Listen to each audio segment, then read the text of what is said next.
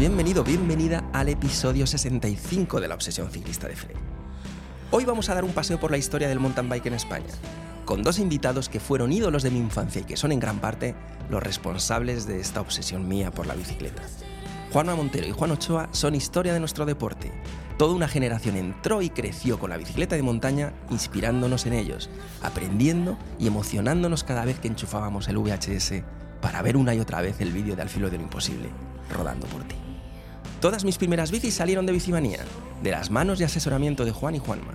No las conservo todas, pero las que aún tengo cuando las miro, sigo sintiendo aquello que sentíamos cuando cada viernes nos juntábamos los amigos para ir a Bicimanía a comprar algo que mejorase nuestras monturas.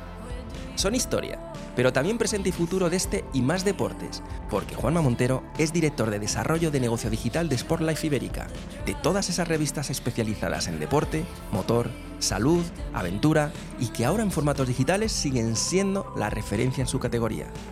Juan Ochoa, por su parte, es posiblemente el mountain biker que más sepa de bicicletas eléctricas. Testea prototipos, las marcas confían en él para validar ideas, nuevos modelos de motores, baterías y geometrías para esta nueva categoría, y es tal su obsesión por las e-bikes que escucharle hablar sobre este nuevo ciclismo de montaña es apasionante. Tengo clarísimo que cuando tenga que venir mi primera e-bike, primero pasará por el asesoramiento de Juan en Bicimanía. Hoy os dejo con mis ídolos de la infancia, con Sport Life y Bicimanía. Os dejo con Juanma Montero y Juan Ochoa.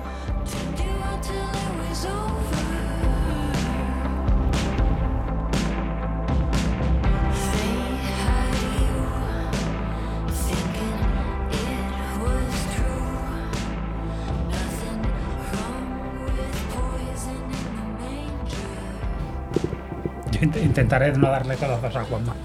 Hombre, si no hay bici de por medio no hay por qué dar codazos, ¿no?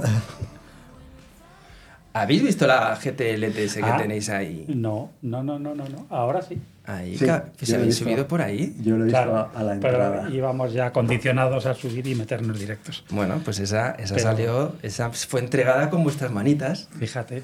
en Yo- el 92 o 94. Qué Qué maravilla, fue ¿eh? una de las primeras bicicletas en las que la suspensión iba realmente bien. ¿Verdad? Muy bien, muy bien desarrollada, porque la RTS, pues bueno, era lo que era. Era ¿La RTS que era la anterior? La anterior, la que tenía el amortiguador abajo, no sé si recuerdas. Sí. Y era una medio suspensión, me refiero, tenía poquito recorrido, eran, creo que recordar que 90 milímetros y, y nada que ver, ya cuando llegó la LTS era largo recorrido, suspensión dulce, sensible. Súper sensible. Dibujaba todas las irregularidades del suelo. Tal cual.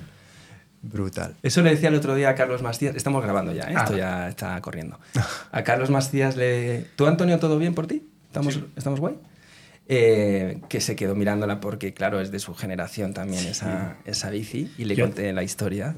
Yo tuve varias GTs de esa época. Sí. Sí, sí, sí. Yo esa, esa bici, sobre todo el recuerdo que tengo de ella es esa sensibilidad.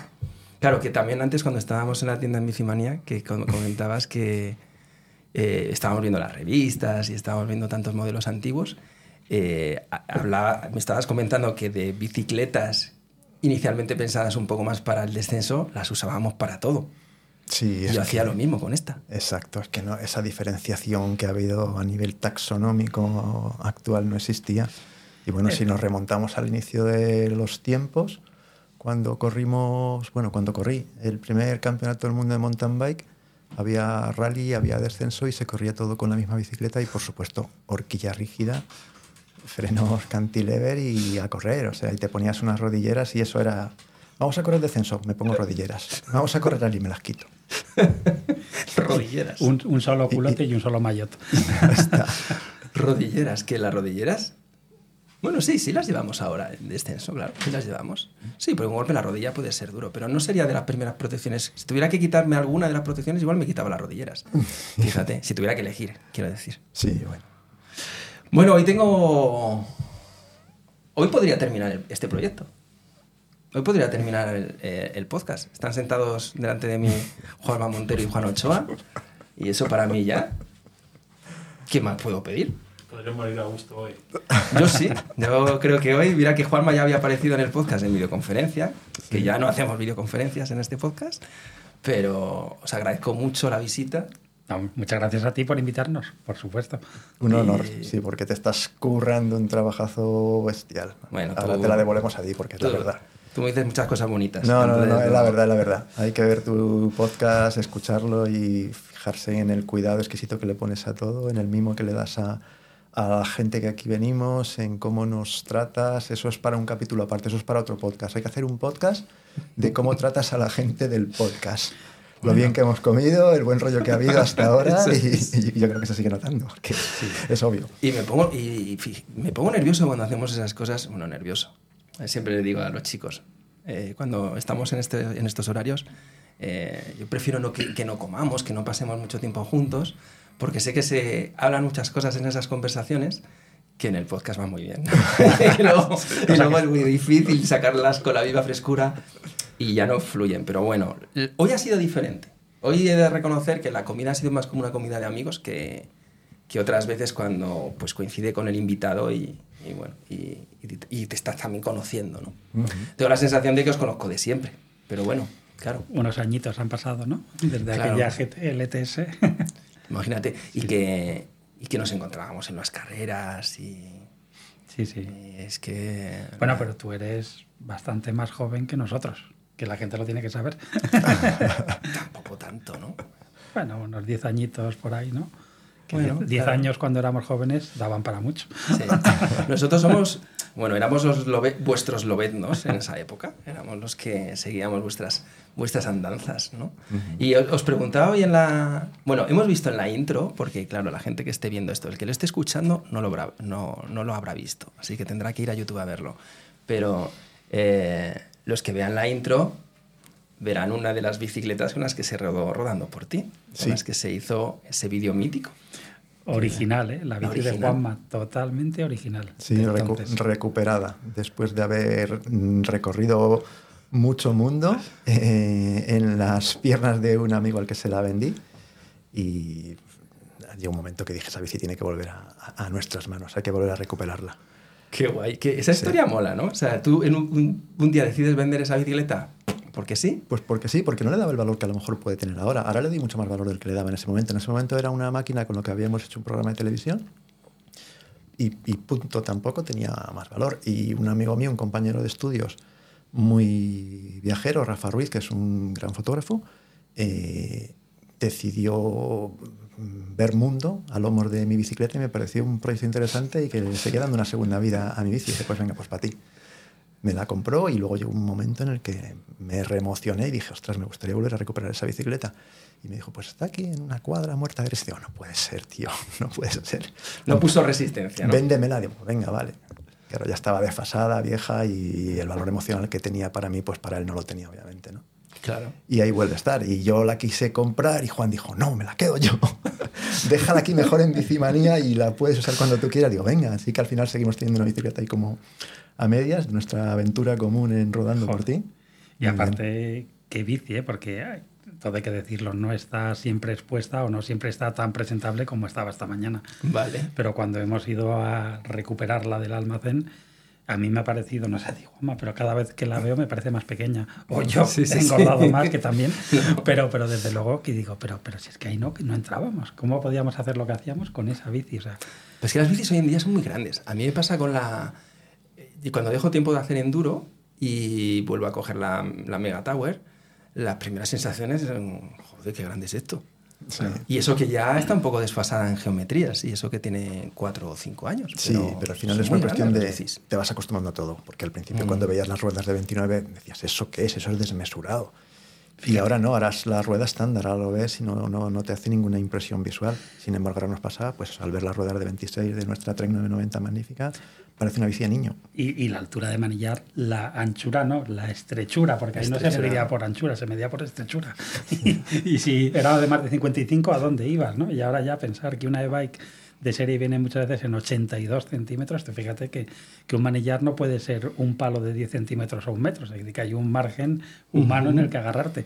Y que, que hayamos pasado de agarrarnos tan cerca a ahora ir tan sobrados y tan anchos, es verdad que todo eso tiene relación con lo que decías de, del tamaño de lo que han crecido las bicis, de lo estables que ahora son, de lo más aparatosas, pero también más seguras, ¿no? Pero que, que claro, que cuando recuperamos esta bici y la vemos, dices, pero si es que es imposible. Y Juanma se ha hecho un caballito con ella. Sí, sí. Que yo no me. porque es que ni me lo planteo, ni la pruebo, vamos, ni me subo en ella. o sea. Ya lo pensaba ayer. No, creo que antes, antes de ayer te mandé el audio, ¿no? Bueno, no sé si fue ayer, pero lo estaba pensando estos días. Digo, joder, no le he dicho nada a Juanma. Tengo la sensación de que tiene que estar a tope de curro porque siempre estás con mucho curro. Y digo, "Uf, ¿cómo le cuento que me molaría que bajaran por la calle de Bicimanía haciendo un caballito para la intro del podcast? Y digo, bueno, no lo digo. Le dije a Antonio, "Bueno, vamos allí, allí preguntamos y vemos cómo están. Si están con ganas o están agobiados. Nada, ha llegado un Eh, momento que yo creo que ha sido desconexión cerebral. O sea, ha llegado un punto que digo, desde ahora es momento Fred hasta que acabe el día, hasta que el sol se ponga. Y me he olvidado de los 200.000 obligaciones que tenemos pendientes y ya está. Qué guay. ¿Cómo fue? ¿Recordáis cómo fue el, el rodaje de aquel, de aquel vídeo? Como si fuera ayer. Y fue en el año 91. ¿En serio? Sí, ¿En serio? Sí, sí, sí. Pero, sí. ¿cómo, eh, la, la producción de dónde surge? ¿Quién, es, quién, es- quién fue la productora? La... Radio Televisión Española. Radio Bueno, Televisión Juanma, Española. Juanma te lo puede contar mejor que yo. O sea, como Sí. el primer contacto que tuvo Juanma y cómo de ahí se desarrolla toda la historia y de por qué hay tanta escena de Madrid y, y luego se mezcla con el campo, ¿no? También es muy Sí, interesante. El director del programa, Sebastián Álvaro, un súper gran aventurero que llevaba el programa El filo de lo imposible. Eh, uno de los espacios televisivos de más tradición en, nuestra, en nuestros canales, porque era el único dedicado realmente a, a la aventura, al outdoor, a la- más bien alpinismo, más bien deportes un poco diferentes. Decide que el auge de la bici de montaña no puede pasar sin pena ni gloria, sin que se, sin que se documente y pregunta y le dicen, mira, pues hay los dos tíos que ahora mismo más son conocidos en España son estos dos. éramos, éramos pues, Juan y yo. Y se pone en contacto conmigo primero para ver que la posibilidad de hacer un programa de televisión a mí me parece una idea fantástica. Y bueno, ¿y qué idea sacamos? A ver, ¿cómo vamos, a guionizar esto? ¿no? Hay como Sin idea todavía. sin idea, sin idea, no sabía exactamente ni qué queríamos, ni qué quería hacer. Contadme, contadme de qué lo podemos hacer. eh, ¿Cómo montáis en bici? ¿Cómo, os originas, eh, ¿Cómo se origina un poco vuestra, vuestra pasión o vuestra afición? Y les vamos contando un poco, bueno, que venimos del trial sin, luego hacemos BMX, que en un momento dado decidimos eh, a nivel profesional que podríamos a lo mejor montar una empresa de mensajería en bicicleta, que fue nuestro primer proyecto profesional que nunca se llegó a fraguar. Y de hecho, eh, antes de ponerlo en marcha y de invertir lo que fuera, pues decidimos probar en una empresa que ya estaba trabajando con mensajeros, no en bicicleta, porque en España no existían los mensajeros en bicicleta en esa época, que era una Servitrans y ellos trabajaban con motos. Y dijimos, pues se lo proponemos y que nos valga un poco de entrenamiento para saber si esto es viable o estamos haciendo el tonto, ¿no? Habíamos visto un programa de televisión, de un, perdón, una película que era Quicksilver, Claro. de mensajeros, que fue emblemática, que nos dejó como marcados porque ahí se veía Sí, el sí. sueño de los profesionales en bici. Kevin Bacon, ¿no? Eh, creo, no. Sí. Silver creo que es Kevin Bacon, como con 18 años o algo así. Una locura. creo. Sí, sí. Y, y le ofrecimos al director de la sucursal de Servitrans la posibilidad de montar, de hacer los trabajos en bicicleta. Y nos dijeron que si éramos tontos y dijimos, bueno, no te preocupes, no vas a poner en riesgo nada. Si Es- no estás es un contento, experimento al final, Exactamente, ¿no? es un Sí, sí, es un experimento, como dice Juan. Si Sí, no sí. funcionamos, mm, nos echas y ya está. Es más, no le, vamos a, no le íbamos a contar que realmente era una prueba piloto para montar nuestra empresa, sino que simplemente queríamos ver si era viable. Total, que el, el sistema de trabajo era que te daban un mochilón gigantesco, estilo los de Globo, Exacto. desmesurado. Es, es que ahora que, lo, que vemos los de Globo, pues era de más, un poco más bidimensional, pero Sí, de ese tamaño. Lleno Sí, de sí, paquetes, te daban ahí infinitos paquetes. Entonces te segmentaban el área de trabajo, lo cual estaba muy bien de cara a la bicicleta. Te decían, tú tienes la zona de distrito tal. Y tienes que entregar todos los paquetes. Cuando entregabas todos, llamabas por teléfono para hacer recogidas. Total, que llegamos el primer día, los dos emocionados. uh, uh, uh. Y yo recuerdo que llamo por teléfono. eh, Hola, buenos días, que ya he entregado todos los paquetes. Y dice, anda ya. Pero si no ha llamado ninguno de las motos, tú ya has entregado todo. Yo, pues sí, tío, o sea, no he tirado ninguno a la basura. Están todos entregados, aquí tengo los albaranes.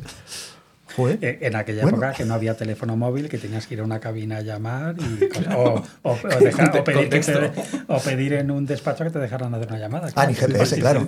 Ni GPS, claro, sí, sí. Claro, ¿y cómo, y cómo manejabas eh, la ruta de sitio a sitio? ¿Llevabas ahí una guía en el bolsillo o qué? Llevábamos la guía de calles esta que era como una especie de, mini biblia, sí, el callejero, El callejero. este, y bueno, muchas, muchas las conocíamos, porque como nos movíamos en Madrid Claro, en bicicleta, claro, que es que realmente esto viene de más atrás todavía, cuando éramos menores de edad y, y que en Madrid no dejaba de ser una jungla con el tráfico, con las motos, con los coches de entonces y sobre todo los scooters y las vespas y demás, ¿no?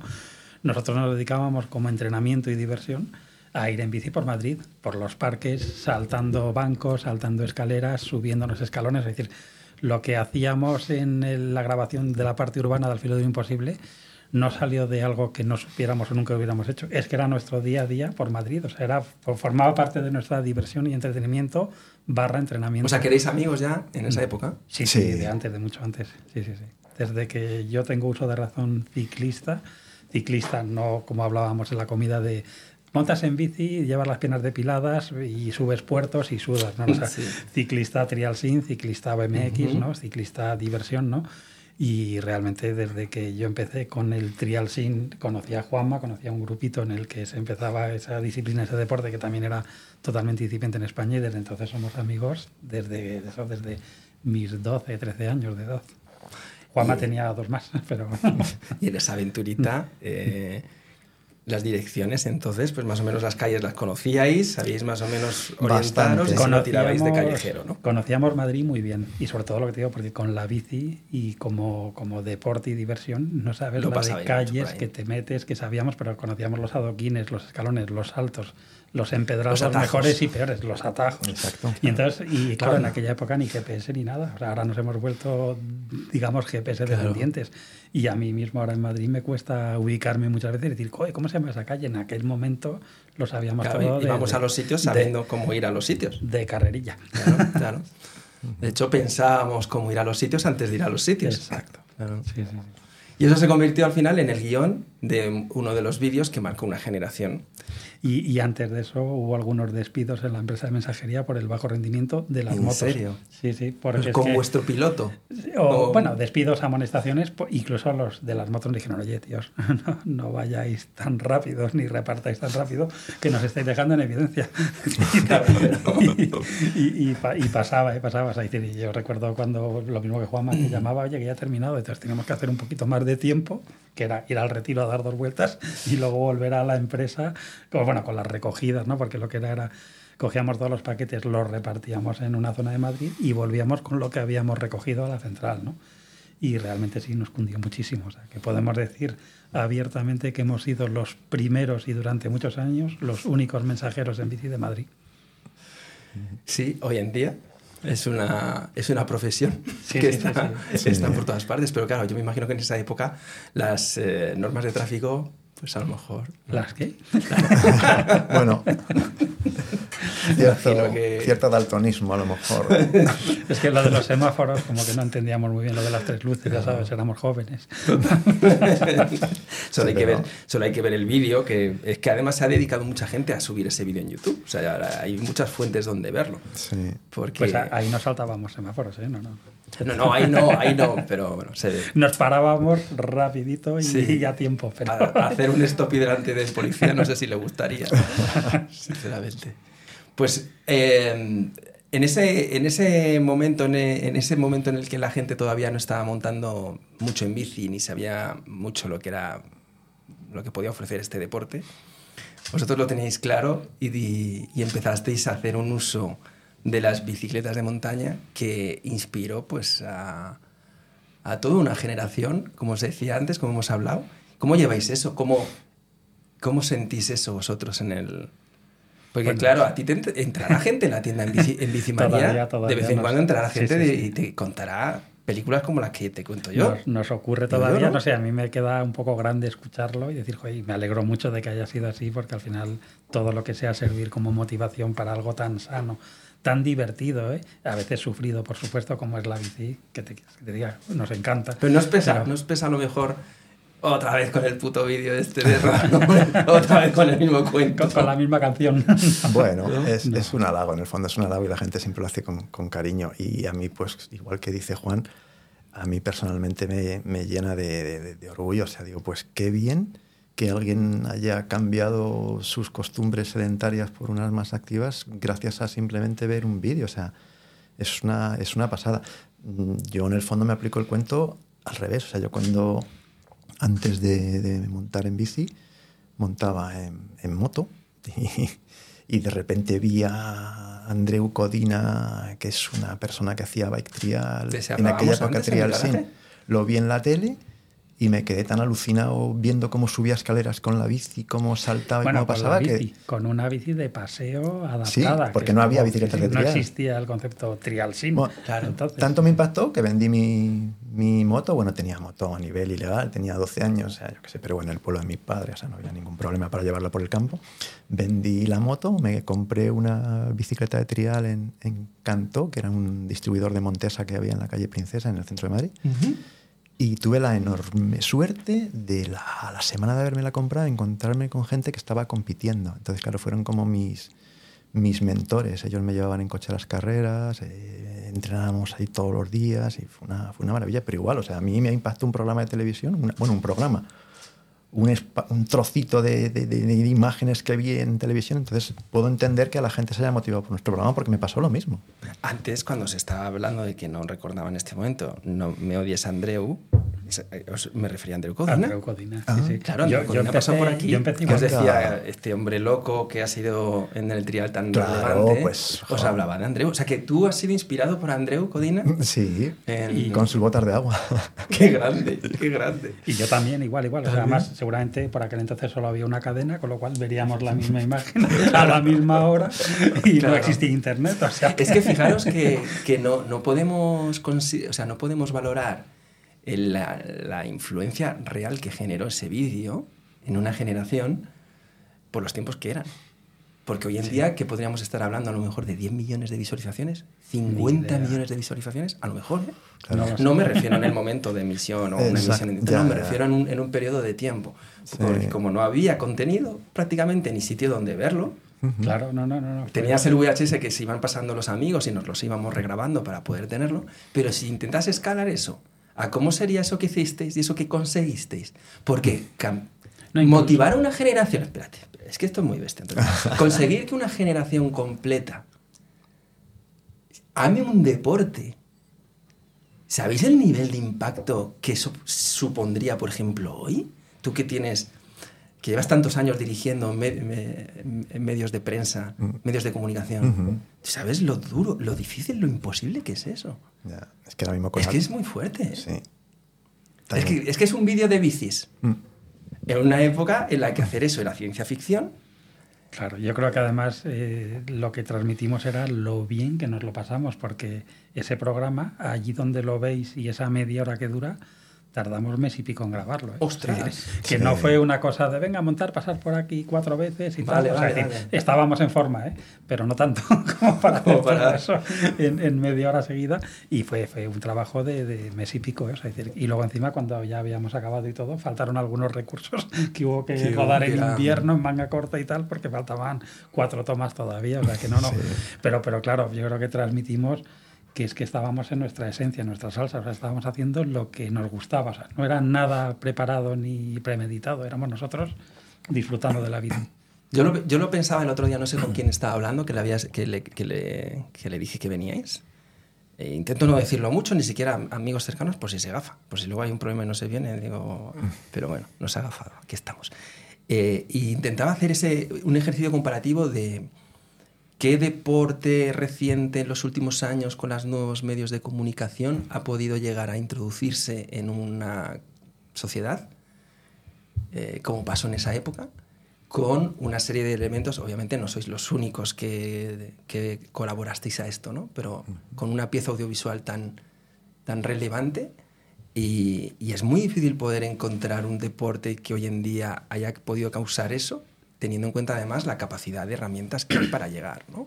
y la cantidad de impactos que se pueden generar con un super influencer. ¿no? Entonces, yo es para que no le cojáis rabia a que os hablemos tanto del programa, que sepáis que, que eso, que joder, trascender a una, a una generación es de lo más bonito que hay en la vida, de lo más grande que hay. Bueno, ya han debido pasar dos o tres generaciones, ¿no? Desde que lo grabamos. Sí, pero yo creo que los que nacimos en el setenta y tantos hasta el ochenta y algo, todos hemos bebido de eso. Y todos, los, y todos en algún momento hemos pasado por bicimanía, sobre todo los, hombre, los de Madrid, ¿no? Eh, sí, sí, claro, de la comunidad, la comunidad de Madrid. Pero si no eran de Madrid, pues al final este, la gente sabía quién era Otero, sabía quién era Bicimanía, sabía, conocía eh, las cuatro o cinco tiendas más importantes. Pero bueno, yo eh, hoy estoy un poco también a vuestra, a vuestra merced, porque lo que quiero es haceros un homenaje. Entonces... bueno, más allá de la comida que ya hemos tenido. Qué honor. no, en el día a día, o hoy, ¿cómo, ¿cómo os sentís de conectados con el, con el deporte, con este paso del tiempo? Con el deporte me refiero de la bici, en el paso del tiempo, en el paso de las décadas. ¿Habéis vivido prácticamente todas las evoluciones, seguramente, y me interesa mucho, esta es una pregunta que dejo para dentro de un poquito, que así la vais pensando, cuántos de los avances que han venido así, cuáles son los que vosotros consideráis que de verdad han hecho un, giro importante a la industria. Pero vosotros antes me comentabais que en, un momento dado en Bicimanía eh, llegasteis a vender mil, mil treks, por ejemplo, en un año, ¿no? Sí, sí, Los primeros años de Trek en España, igual que Specialized en aquel entonces, ¿no? Que, que, eran las dos marcas más importantes a nivel global y que nosotros desde España pues lo observábamos como espectadores, pero claro, llegan a España, las conocemos, las vendemos y llegamos a cifras astronómicas de entonces, evidentemente que no tiene que ver con las cifras de ahora. Y sí, sí, nos invitaron de hecho a Estados Unidos varias veces y tal, a, propósito de, cómo vendíamos las bicis. Pero hoy una tienda hoy vende mil bicis en un año. Y más, y más, sí, sí.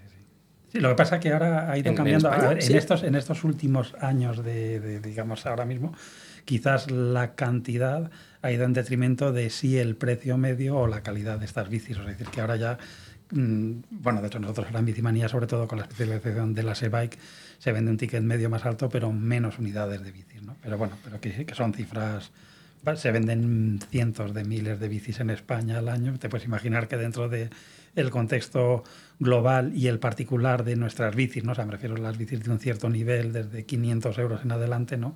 Se venden, se venden muchas bicis. Pero me refiero a una tienda.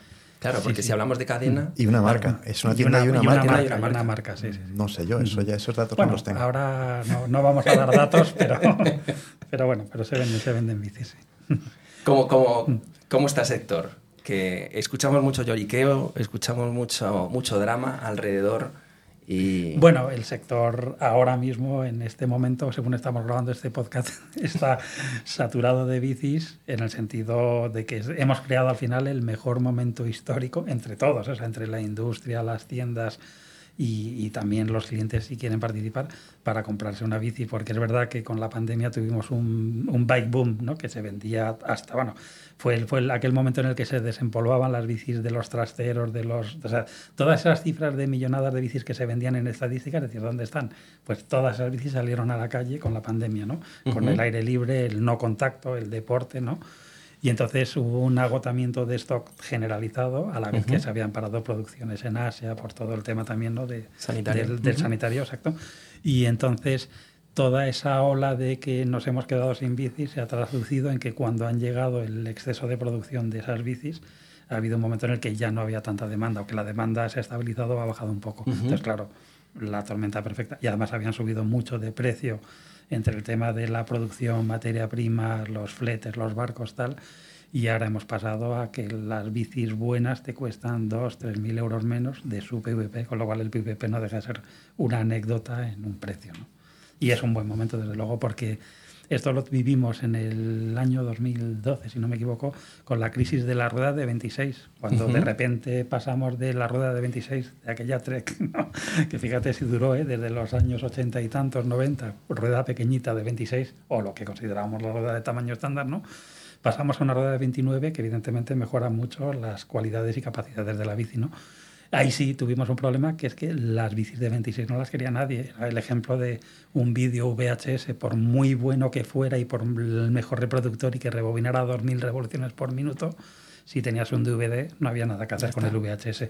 Eso fue lo que pasó con la rueda de 26. Pero es que ahora lo que está ocurriendo es que las bicis que, que existen, que hay oferta y que han bajado significativamente el precio por el exceso de producción, son de última generación. Es decir, que entre un modelo 2022, 23 y 24, sobre todo en e-bikes, que es donde podemos decir que más tecnología habría, ¿no? realmente es prácticamente la misma bici. Entonces, bueno, pues si una bici te cuesta 3.000 euros menos, aprovechala directamente, claro. Yo ahí tengo un par de teorías sobre... Eh, me estoy escuchando raro en mi micrófono, Antonio. Yo, ¿Tú lo estás escuchando bien? ¿No estás escuchando nada?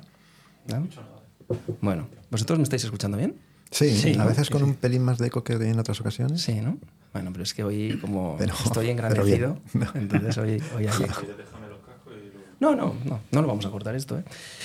Que mm, yo tengo un par de teorías sobre esto. Sobre, so- ayer, precisamente en una reunión con, mm, en el ámbito profesional también del, del ciclismo, eh, y vamos a dejar las, las e-bikes a un lado, ¿vale? Porque las e-bikes yo sí que creo que dentro del ciclismo es donde la innovación no para.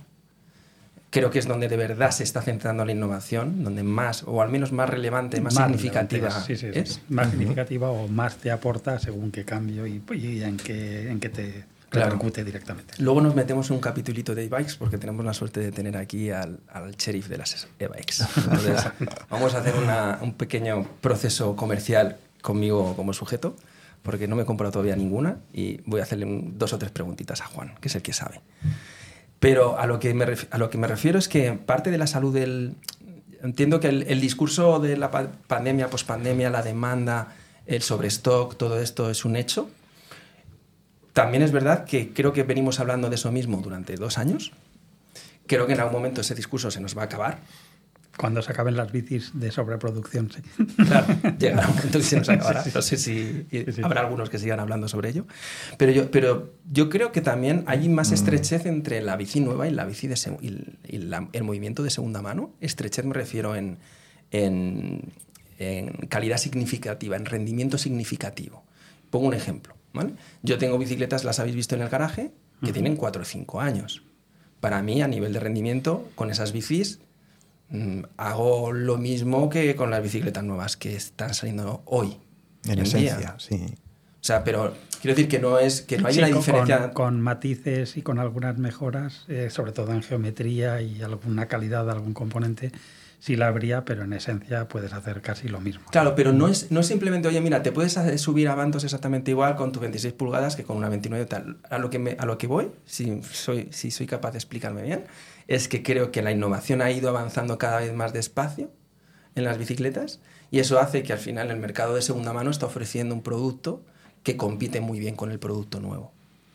Puede ser, eh, en cuanto a lo que tú has dicho, o sea, cinco años en una bici no eléctrica no son tantos. Y de hecho, si vivimos, eh, y esto pasa como con, con- con cualquier innovación, ¿no?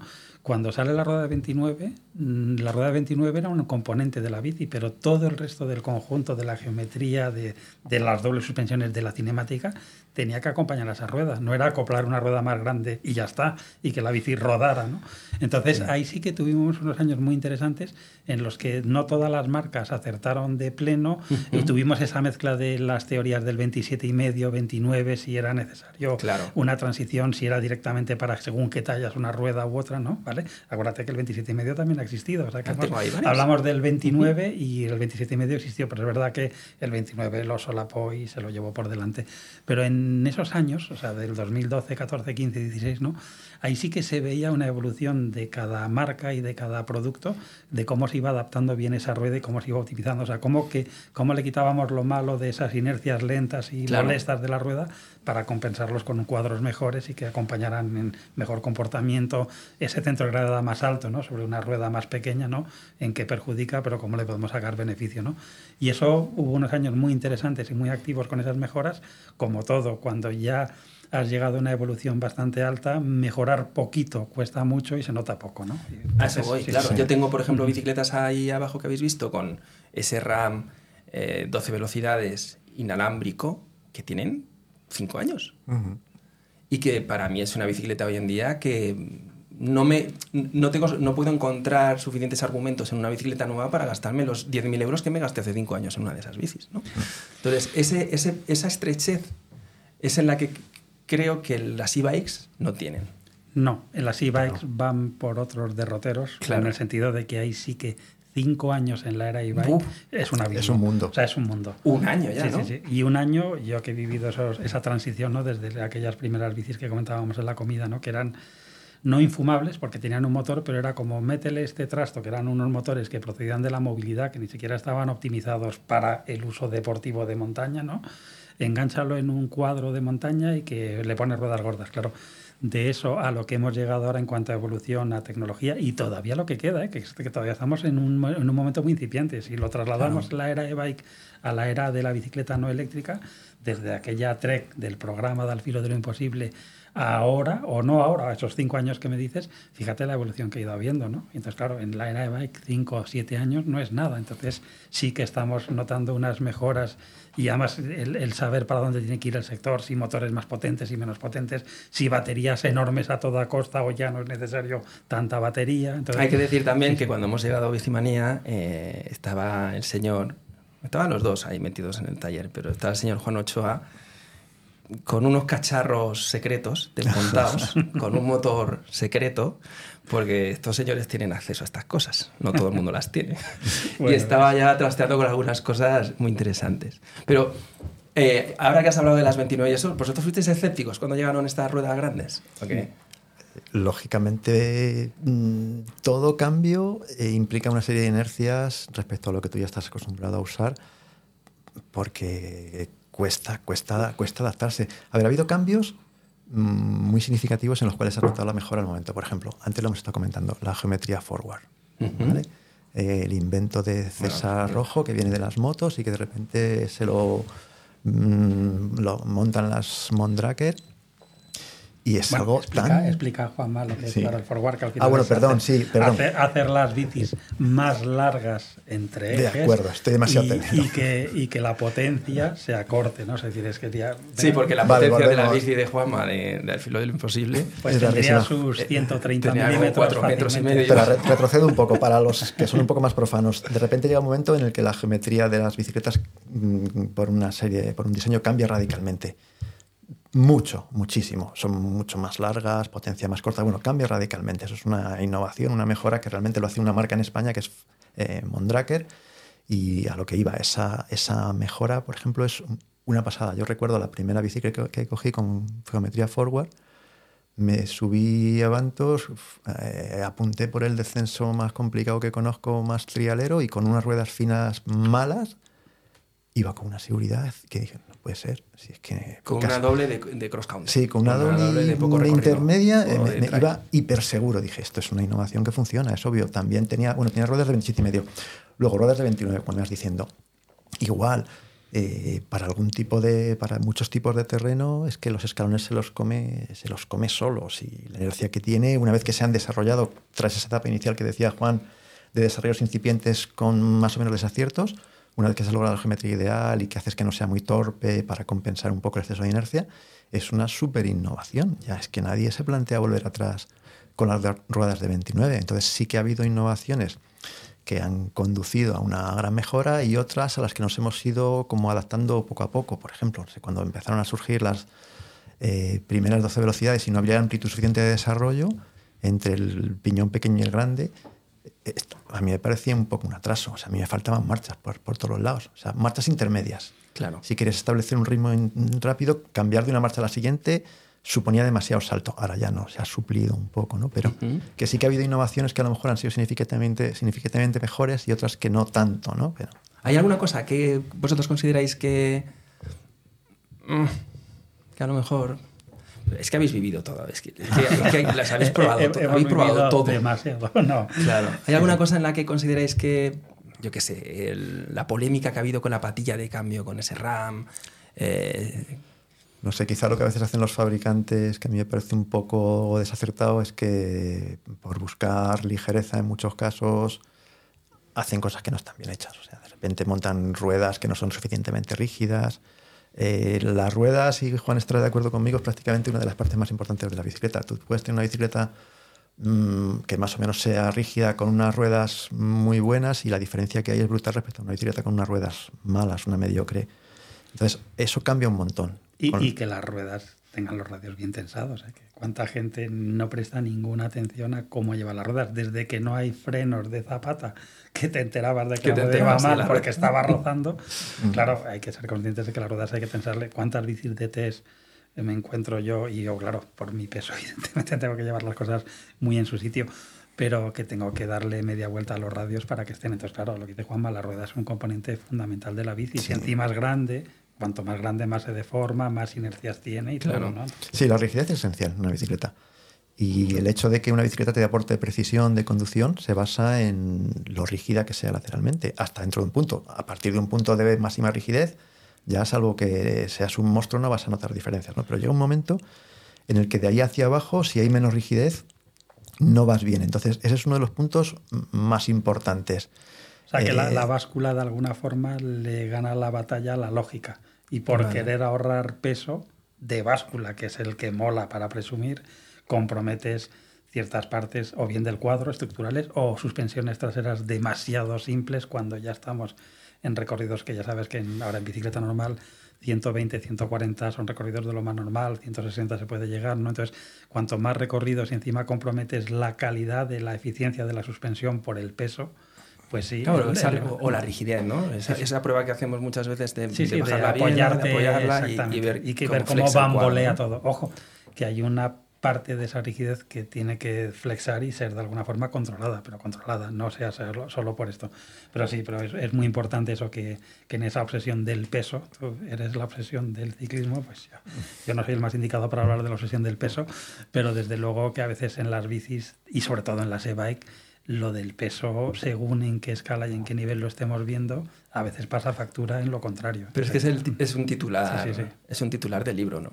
Es cuando de profesión, cuando dices tiras de librillo, pues entiendo que las marcas, cuando no, a lo mejor estratégicamente no lo tienen muy claro, tiran el comodín del peso. Ese es un titular. Eso sabemos que la gente luego va a hacer la fotito, cuando llegue a la tienda va a decir, efectivamente, como dicen, 8,57, sin pedales, ¿no? Exacto. Claro. Y sin líquido de túbeles y sin aceite en la horquilla. Y, además eso. Eh, sin tornillos de portavidón. Hay dos cuestiones que Juan y yo hemos vivido históricamente y lo digo ahora abiertamente, es la primera vez que lo voy a decir así en público, ¿no? Pero nadie mide lo que dice. O sea, cuando ah, alguien te dice, cuando alguien te dice, y sobre todo para la talla, y nosotros ya tenemos un ojo, vamos a decir, clínico, ¿no? Que cuando ves a alguien ya te puedes situar más o menos por dónde va la talla, ¿vale? Entonces, nadie mide, bueno, quiero decir, habrá un, un 0,5, ni siquiera un 1% de gente que acierta con su medida real. En Bicimanía tenemos, por supuesto, un metro, ¿no? Y entonces, cuando dicen un 80, pues la media es unos 76, unos 77. Entonces ahí entra en escena que me midieron en la mili con botas y tal. Pero bueno, pero claro, pero cuando estás entre dos tallas es muy importante saber la estatura, no solo la total, ¿eh? porque luego también es cuestión también de envergadura, piernas y hacerte una composición de que cuál es tu talla adecuada, ¿no? Pero nadie dice la estatura real y prácticamente ninguna marca da el peso real. Hmm real en orden de marcha. yo he, desarrollado una habilidad de cuando vendía bicis, yo desarrollé esa habilidad de la altura. Veo que no, que veo que es común.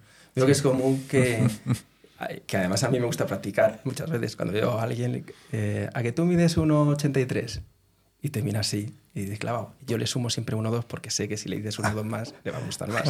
Pero sé que realmente le metería una M de la L. Sí, sí, Pero es tal cual. ¿eh? Entonces hay ciertas cuestiones que ya te digo que, que, es muy gracioso porque nadie da esa estatura. Y con, con, lo que estamos hablando de la rigidez y demás, pues lo mismo. Es decir, que, que estamos obsesionados con el peso, el peso, el peso. Mira, Juanma pesa casi la mitad que yo. Y al final... 40 kilos eh, o por ahí. pero, Juan, Juanma si puede decir su peso real, yo no.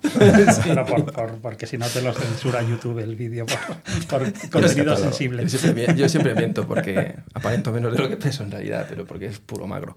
Que en la época en la que probabas tantas bicis, Juanma, cuando antes estábamos viendo revistas que yo desconocía ni siquiera que existían, porque claro, nosotros durante todo coleccionábamos las bikes que Sí, siempre que salieras tú en la portada. Cuando no salía Juanma, ¿qué ha pasado? ¿Por qué no está Juanma en la portada? Estaba de vacaciones o de baja, porque si no era pensable. Era súper raro. Pero claro, ostras, eh, hoy en día, vale, ya tenemos todo el conocimiento. Tenéis, yo no, yo no sé nada, pero vosotros tenéis un conocimiento que flipas de las bicis. Estamos hablando todo el rato de bicis, luego hablaremos de Sport Life, hablaremos de Motor Press Ibérica, hablaremos de todas las revistas de, de este señor. Pero hablando de bicis, eh, ¿cómo, ¿Cómo construyes esa profesión de probador de bicis? Porque, hostias, eso no existe. Se construye con la práctica. Eh, tuve la suerte de pues, comprar probablemente una de las primeras bicicletas de montaña que pisaron suelo español, que fue una GT Backboots que trajo Antonio de Calmera como exposición. Trajo dos, dos GTs.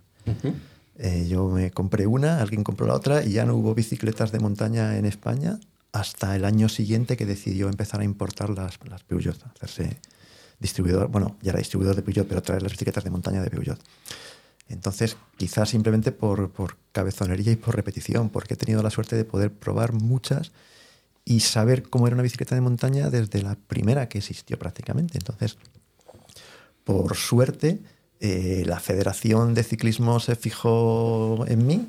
Tuve la oportunidad de correr el primer campeonato del mundo de mountain bike oficioso, cuando todavía la federación no le hacía caso, pero sí que fue una representación de la federación. Eh, y ahí tuve la suerte de poder conocer, pues desde a Ned Overen corriendo con Swing, o sea, una serie de, de, de corredores míticos que, alucinantes. Entonces, he tenido contacto desde, desde el principio. He podido ¿Llegaste a probar correr alguna. Copa del Mundo? De... De las oficiales, no.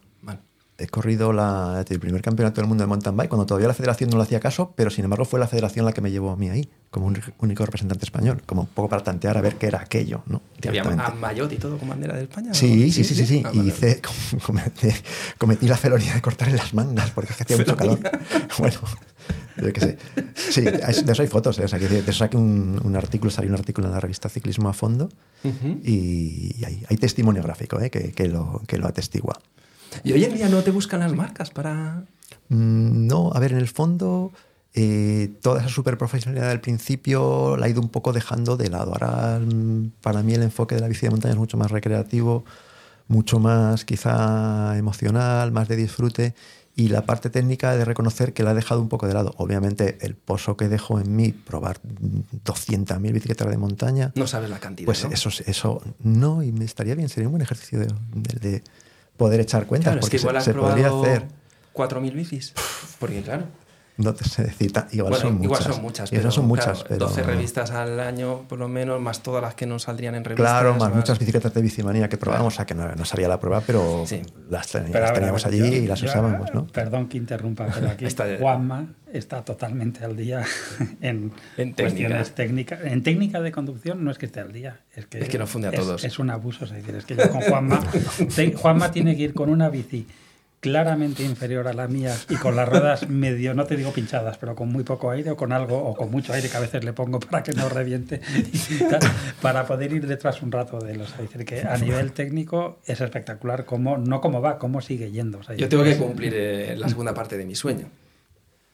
La primera es teneros, la segunda es montar con vosotros. Bueno, bueno, eso está hecho. Eso, después de la hacemos- comida de hoy, las bicis las ponemos nosotros.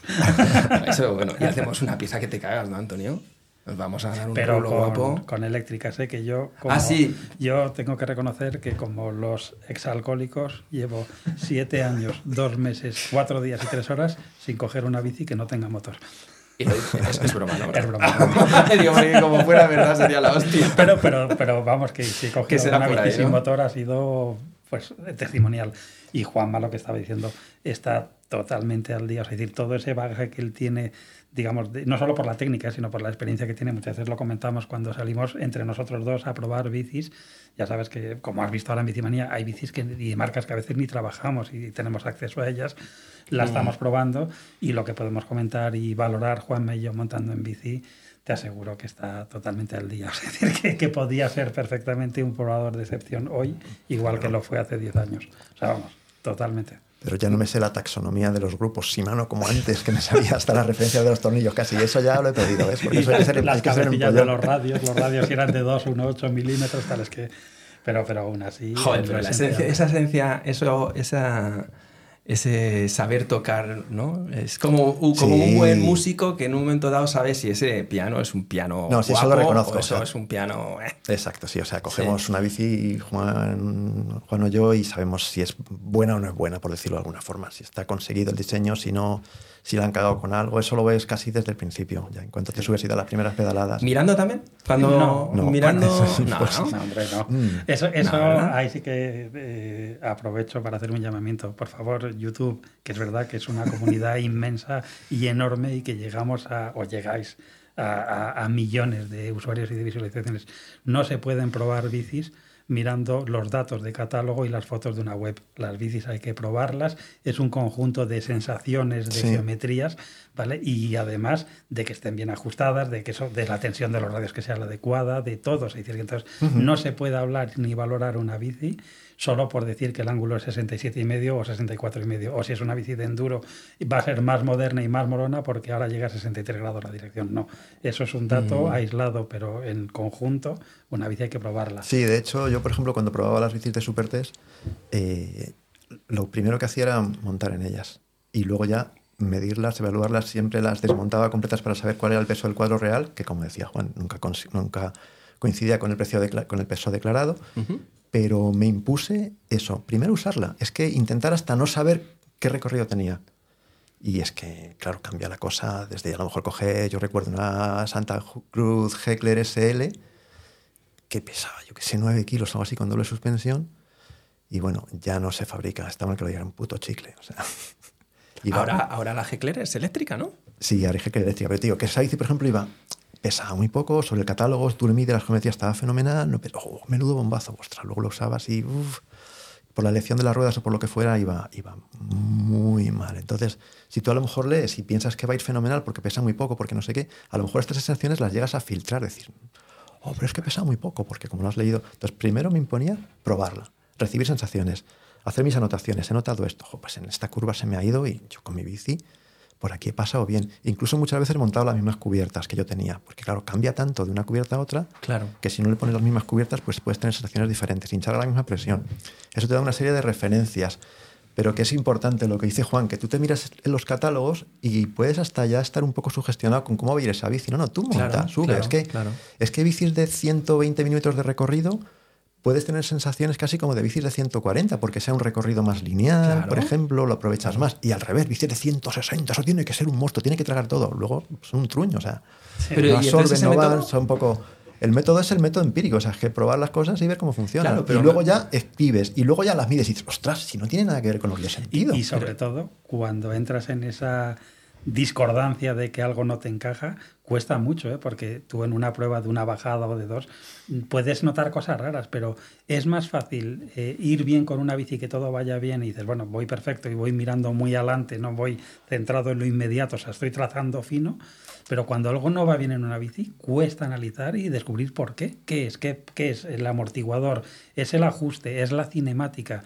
¿Es la combinación de que las vainas, la obsesión de las vainas cortas? Por ejemplo, mira, aquí lanzo también otra lanza en que no siempre lo... en este caso sería al revés. O sea, las vainas más cortas no, es lo mejor, ¿vale? Entonces, eh, entramos en la era e-bike y tenemos un motoraco de Bosch muy grande que obliga a bicis, como por ejemplo KTM entonces, que hacía vainas de 50, que era el récord ¿no? histórico de una medida de vaina de una bici de montaña deportiva, ¿vale?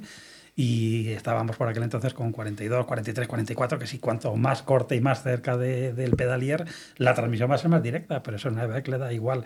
Y entonces ahí descubrimos que las vainas largas ayudan a subir, que es que subes mejor, que la bici es más estable, no solo para bajar, ¿no? Entonces, bueno, ha sido muy curioso todo esto, ¿no? Porque todos esos pequeños detalles, esos milímetros, esas, esos, vamos, ya esos ajustes finos de geometría, cuando algo no va bien, te lleva como probador un buen rato y varios días llegar a deducir por qué la, a veces lo que nos ha pasado a veces con ruedas de carbono, llantas de carbono, ¿no? Es decir, que igual la llanta es excesivamente rígida, solo la llanta, pero luego el radio no, luego el buje sí, y entonces notas sensaciones raras en la parte delantera, pero no en todos los terrenos y tal. Entonces, por eso digo que probar una bici es un ejercicio, no, más allá de que no sea una profesión reglada, ¿no? pero es un ejercicio que te lleva y te implica mucho tiempo y muchas bajadas y muchos kilómetros y muchas subidas para llegar a analizar qué es lo que pasa con esa bici. Entonces, claro, que no se puede hablar de si la bici va a molar o no va a molar porque estamos viendo que el ángulo ahora es de 64 y joder, es la qué bien lo ha hecho tal marca. Hoy, hoy, en día me pasan amigos que, que si no cumple con unos requisitos en números una geometría, ya no le prestan ningún tipo de atención. Pero fíjate, eso yo creo que es, lo, lo, lo influenciables que, que, somos por el marketing y por ese bombardeo de datos, ¿no? que al final perdemos la esencia de que la bici tiene que irte bien a ti, tienes que probarla. No, perdemos la esencia de acercarnos a quien hay que acercarse. Porque como casi todo en la vida, cuando quieres aprender algo bueno de, de algo, aprendete al que te tienes que acercar al que sabe, ¿no? Esto lo hemos repetido un montón de veces aquí, porque yo doy la chapa con lo mismo una y otra vez. Pero si tú quieres ser bueno, quieres aprender a comer bien, Oye, pues no te acerques a alguien que no sabe comer bien. A mí no. bueno, cualquier ejemplo nos vale, ¿no? Y la bicicleta es un, es un instrumento muy sofisticado. Pero muy, muy sofisticado. Muy sofisticado. Sí, sí, sí, exacto. No, no vale, eh, y lo hablamos también antes de la comida, no es- yo no creo que sea una cuestión simplemente de juventud, o sea, creo que todo el mundo... No, no vale tampoco el argumento de que porque lleves poco tiempo en el sector no puedas aportarle valor a la gente. Lo que, lo que tienes es que entender es que tu poco tiempo en el sector también te da una experiencia limitada. Esa Sí. experiencia limitada no te puede dar una gran verdad en el, en el- en el hecho de poder dar criterios sobre qué bici va mejor o va peor en según qué condiciones. ¿no? Claro, y sobre todo, qué bici es la adecuada para quién y por qué. Claro. Que no es la bici única ni la bici mejor. Es cuando me dicen, ¿cuál es la mejor e-bike o cuál es tu mejor marca? Que no, es que no es ninguna, ni es una bici, ni es un modelo, ni es una marca, igual es un compendio de todo Pero pasa, ello. pasa una cosa curiosa con esto. Tú sabes que os, os he comentado en el- la obsesión diaria, en mi, en mi email diario, ya hay unas 40.000 personas más o menos, ¿no? Apuntadas. Em, el otro día hice una, un, eh, simplemente una propuesta de si quieres que te ayude a comprar tu bici, Ah, eh, escríbeme y te ayudo encantado, ¿no? Sí. Ostras, me escribió mogollón de gente. Mogollón de gente. Vale. Bueno, pues mm, cumplo la promesa, me pongo a iniciar mi proceso comercial, ¿vale? Como os he contado antes, mi, primer- mi pro- mi proceso comercial de cuando yo vendía bicis o cuando vendo cualquier cosa es, primero tengo que conocerte un poco. Si no te conozco un poco, eh, no sé si voy a poder ofrecerte mi recomendación, ¿vale? Claro. Y luego, además, en mi caso personal, la recomendación mía llega a un a una categoría de bici. ¿vale? Luego yo ya no te puedo, ya no te puedo decir más. Pero lo que me encontré, y este es la- la- el punto en el que hago hincapié, que la mayoría querían que les dijera la bici que se querían comprar. O sea, Que se querían ellos. comprar. Claro, o sea, Bueno, sí, sí, eso nos ha pasado en la tienda siempre. O sea, al final llega un momento en el que decíamos, mira, vamos a venderle esta bici que es la que él quiere, Que es y la no, que él quiere. y no la que realmente le hace falta, porque al final perdemos la vista. Bueno, y- Llega un punto que dices, Sí. tío, es que esa no es la bici que necesitas. Es que pero, tú pero da igual, es, es eres, la obsesión. eres muy flaco o eres muy alto o no sé qué. Encima el, el uso por donde las pistas por las que vas son muy buenas, no te hace falta esta suspensión, pero Claro. el tío quería esa bici. O quiero una bicicleta de enduro porque no Hay sé qué, ver. porque he Bueno, visto tal. eh, Y vive eso- en, en- en una llanura en la Bueno. que para coger una montaña tiene que hacer dos horas de coche. Sí. ¿vas a coger las dos horas de coche? ¿O el tren? O para que un día lo hagas vas a sacrificar el 99% del resto. Pero bueno, Claro, aún así, claro, mira que en, en el de cara a la e-bike, ¿vale? Y a ese exceso de recorrido que tenemos en casi todas las bicis, es decir, casi todos los usuarios de bike, casi todos, una parte igual importante, va con más recorrido de suspensión del que realmente necesita. ¿Qué ocurre? Que eso trasladado a una bici, digamos, mal llamada muscular, porque en todas hay que pedalear y en todas hace ejercicio, ¿no? Pero en una bici con 150, 160 recorridos sin motor, es verdad que ahí se nota que la bici ya es más fofa, más lenta, más pesada y que, bueno, no pedaleas con tanta fluidez, pero con un motor eso te- se soluciona casi de raíz, ¿no? Y entonces vamos con muchísimo más recorrido del que le sacamos partido, con un centro de gravedad más alto, con unas inercias y una geometría menos adecuada, pero molan. Entran por los ojos. No entran por las curvas, pero entran por los ojos. Y da igual. Y eso es lo más importante para, para gran parte del usuario. Cuando no la talla, Juanma, lo de decirle a alguien que la talla no era la correcta e incluso en alguna factura notarle, decir, oye, eh, por prescripción te decimos que tu talla es una M, pero si quieres llevarte una L, te la estás llevando bajo tu responsabilidad. Nos ha pasado alguna vez también. Vamos a ponernos en, en un ejemplo práctico, ¿vale? Yo sé que voy a acabar comprándome una e-bike. Voy a acabar abriendo la puerta que he abierto hoy. Y hacía a lo mejor 15 años que no abría tela. Voy a hacer- voy a Tela. hacer un Vaya fan, vaya fan, que no había vuelto en bicimanía en, en años, ¿vale? Pero son cosas del mundo digital. Sí que he comprado alguna cosa online, pero eso es otra historia. Me quiero comprar una e-bike y, y aunque yo más o menos de bici sé, no tengo, no tengo muy claro. Y voy al que sabe, al que más sabe. Voy a por Juan Ochoa. Y eh, ahí está su equipo, que también sabe mucho, pero yo digo, oye, puede salir Juan de ahí detrás una mano. Y, y claro, yo estoy pensando en eso. Yo estoy pensando en una enduro bestia eléctrica, porque me imagino el mundo e-bike de las dos que he probado y me lo imagino en un contexto en el que me haga gozar al máximo posible. Claro, pero gozar solo bajando, subiendo, haciendo de todo un poco. De todo Claro, un poco. Claro, pues entonces De ahí, todo un poco. ahí hay que empezar. Fíjate, lo primero que te diría es que lo más importante que puedes hacer es probar. Es decir, que, que no es lo que te cuenten. Y luego yo escribí algún artículo porque también tengo un blog en MTV Pro, que ahora está un poquito más abandonado porque me estoy centrando más en el contenido, vamos a llamar, de YouTube digital, ¿no? Sí. Y tal. Pero eh, precisamente una de las publicaciones que escribía y tal era eso, dice, ¿Cómo eliges una e-bike? Le preguntas a tu vecino, todo el que se ha comprado una e-bike, la suya es la mejor, ¿vale? Eh, le preguntas a un profesional, la que él vende va a ser la mejor, y si le preguntas al otro era la otra. Entonces dices, pero entonces al final en qué quedamos? Es que es verdad que todas las e-bike, y más las de ahora ya de esta ultimísima generación que hablamos, ¿no vale? Han, han mejorado a un nivel que ya no hay esas diferencias que hubo siete años atrás, que había bicis claramente malas y claramente buenas, ¿no? Pero dentro de todo ese compendio y de ese exceso de oferta, no es fácil acertar. Es decir, que no. Y, y sí hay un margen en el que lo que primero que tienes que tener claro es qué tipo de motor vas a necesitar por el tipo de empuje, ¿vale? Que es el componente fundamental del motor, ¿vale?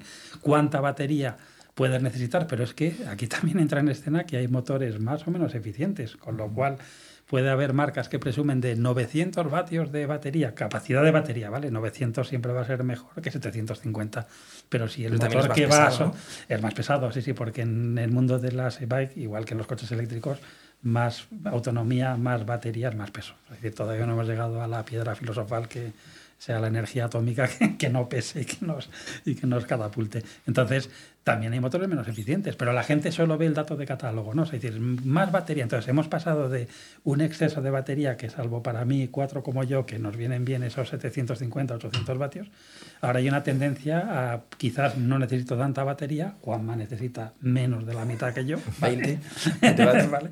Y entonces todo eso empieza a crear, digamos eso, una confusión de que le doy prioridad a la batería, al motor, que sea Claro, pero motor yo no sé nada de eso. Yo no Vale. tengo ni idea. Yo lo que quiero es que un día me dejaron los chicos de Niner una e-bike y me lo pasé súper bien. En Hoyo de Manzanares, en la Berzosa y tal. Está el vídeo en YouTube. Empecé a reírme nada más subirme a la bici, sin, sin poder evitarlo. Y le preguntaba a Quique, el comercial de la zona de, de- de ellos y tal. Ahora ya no llevan Niner, pero bueno. El caso es que yo le preguntaba, oye, ¿esto es siempre así? y me decía, sí, tío, es, es siempre así. Claro, yo eh, me lo pasé tan bien. Y, y cuando, y bueno, y terminamos la ruta porque yo le dije, ya no puedo más. Llevábamos tres horas de ruta y estaba reventado. Pero Claro, reventado. claro, pero ¿eh? porque has visto Con que músculos que no sabía que tenía en la espalda. Ujú. O sea, Es que es así, es que al final se hace ejercicio y se hace otro tipo de ejercicio más mantenido, más constante. Claro. Claro que estás haciendo ejercicio. Bajando me sentí igual de, de ágil, no sé si es que estaba muy bien hecho el setup de la bici, no, no lo sé. Pero claro, yo, yo, yo tengo un recuerdo súper bueno de esa experiencia y me acerco a quien sabe, porque yo no quiero, no quiero aprender de motores, no quiero aprender de baterías, me da ¿Quieres, exactamente igual. que te lo den hecho? Hombre, Bueno, claro. De la medida de lo posible, sí. Claro. Quizás eh, las primeras preguntas que te tendría que hacer es por dónde vas a montar, qué nivel tienes y sobre todo qué expectativas tienes. ¿Y ahí es como la altura? ¿Me vas a bajar? Yo te voy a decir, No, no, no, no, al revés. Hay, hay veces que con una e-bike, y dependiendo un poco, hombre, ahora que ya he visto tu garaje, ¿vale? Que, que sé que es privado, pero me lo has enseñado, ¿vale? Eh, ya me puedo hacer una composición de lugar, pero tú quizás seas Pero, más claro. una persona, digamos, muy abierta a muchos tipos de bicis. Es decir, puede ser desde una bici para hacer kilómetros infinitos, ¿sabes? Y por zonas más o menos llanas como el entorno en el que vives, pero también te puedes ir a la sierra y tirarte por los descensos donde Juanma y yo no lo pasamos pipa. Claro. Pero, pero también es muy importante que con una e-bike no solo es que estés pensando en la geometría para bajar, es que la geometría también te ayuda a subir. Claro, ¿sabes? Y con una e-bike te lo pasas muy bien subiendo. O sea, ese disfrute desde la primera pedalada, porque es que la primera pedalada con ese poquito o muchito de asistencia, ¿no? Siempre te va a ayudar. Entonces, lo, yo creo que lo principal es tener claro más o menos eh, en qué nivel de recorrido de suspensiones y con qué tipo de motor puedes ir mejor. Y una batería para tu peso, obviamente, de nivel medio, que no tiene que ser ni la más grande ni la eso más pequeña. con 650 iría bien, a lo mejor. Es más o menos, sí. Y yo plantearía una cuestión adicional. ¿Tienes pensado ir solo o tienes pensado ir con amigos eléctricos? Muy, Porque es que muy- luego encima muy ahí- importante. No tengo amigos. Juanma. ¿No tienes amigos eléctricos? No, no, no te lo juro, monto solo. tío. Aquí tienes dos, qué bonito.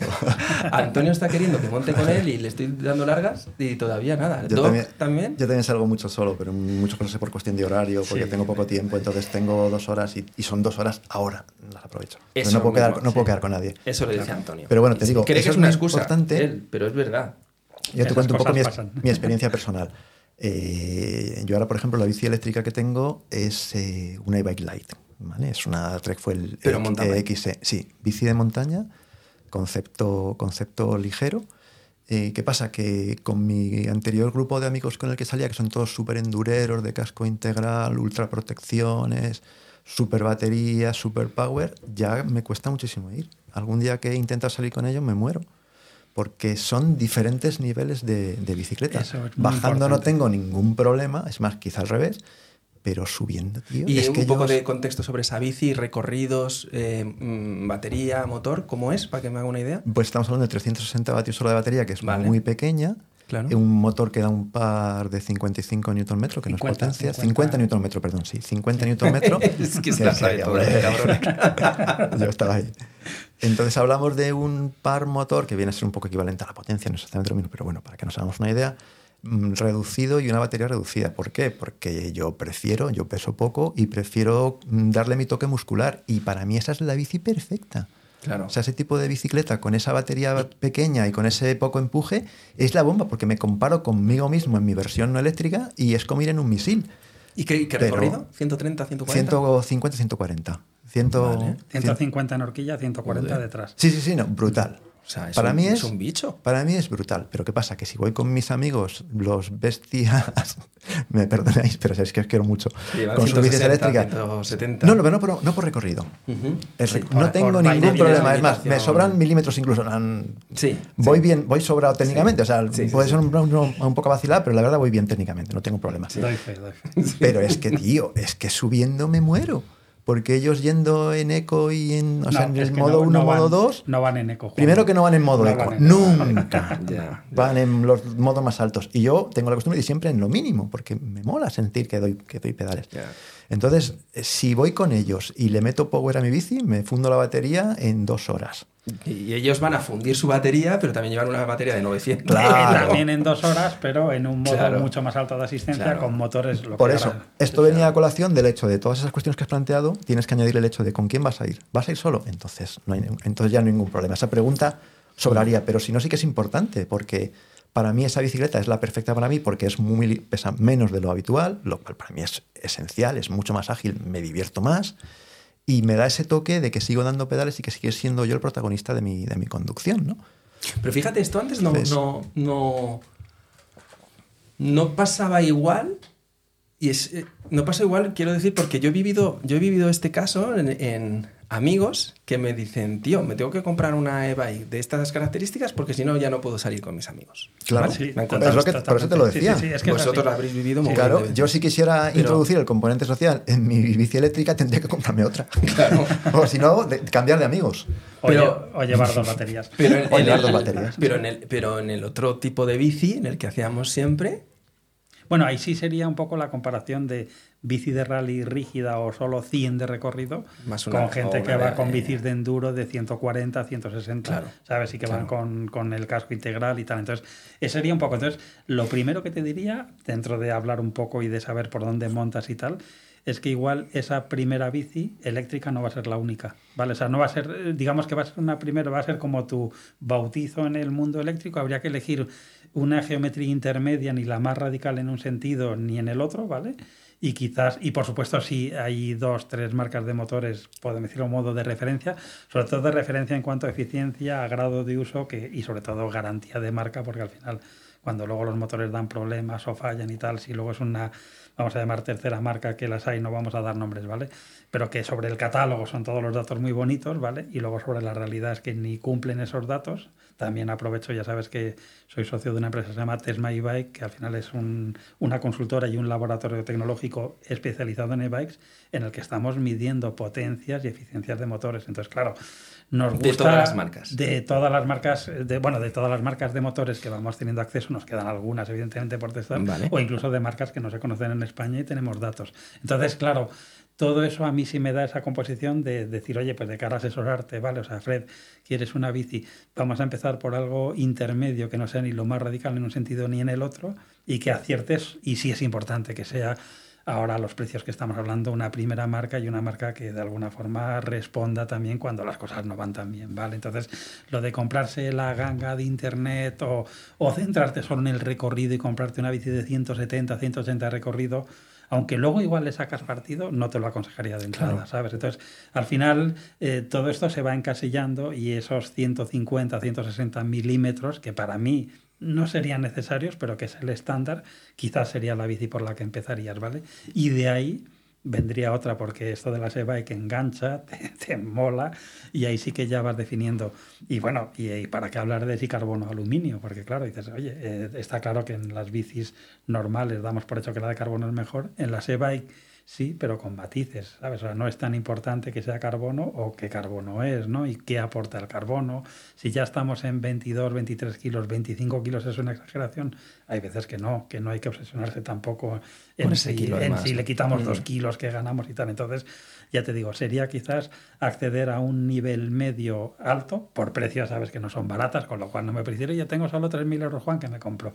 Pues hombre, no hay mucho donde elegir entre 3.000 euros que yo te pueda aconsejar, pero en esa franja de los 4 a 5, sí. Y de hecho te diré también que la calidad de una bici de, vamos a poner 5.000 euros como precio medio de una bike de montaña deportiva con batería de 650 hasta 750 y tal, ¿vale? Cuadro de aluminio, ¿vale? ¿Han, bajado, no? ¿Los precios? Bueno, estoy dando el precio de oferta. Ah.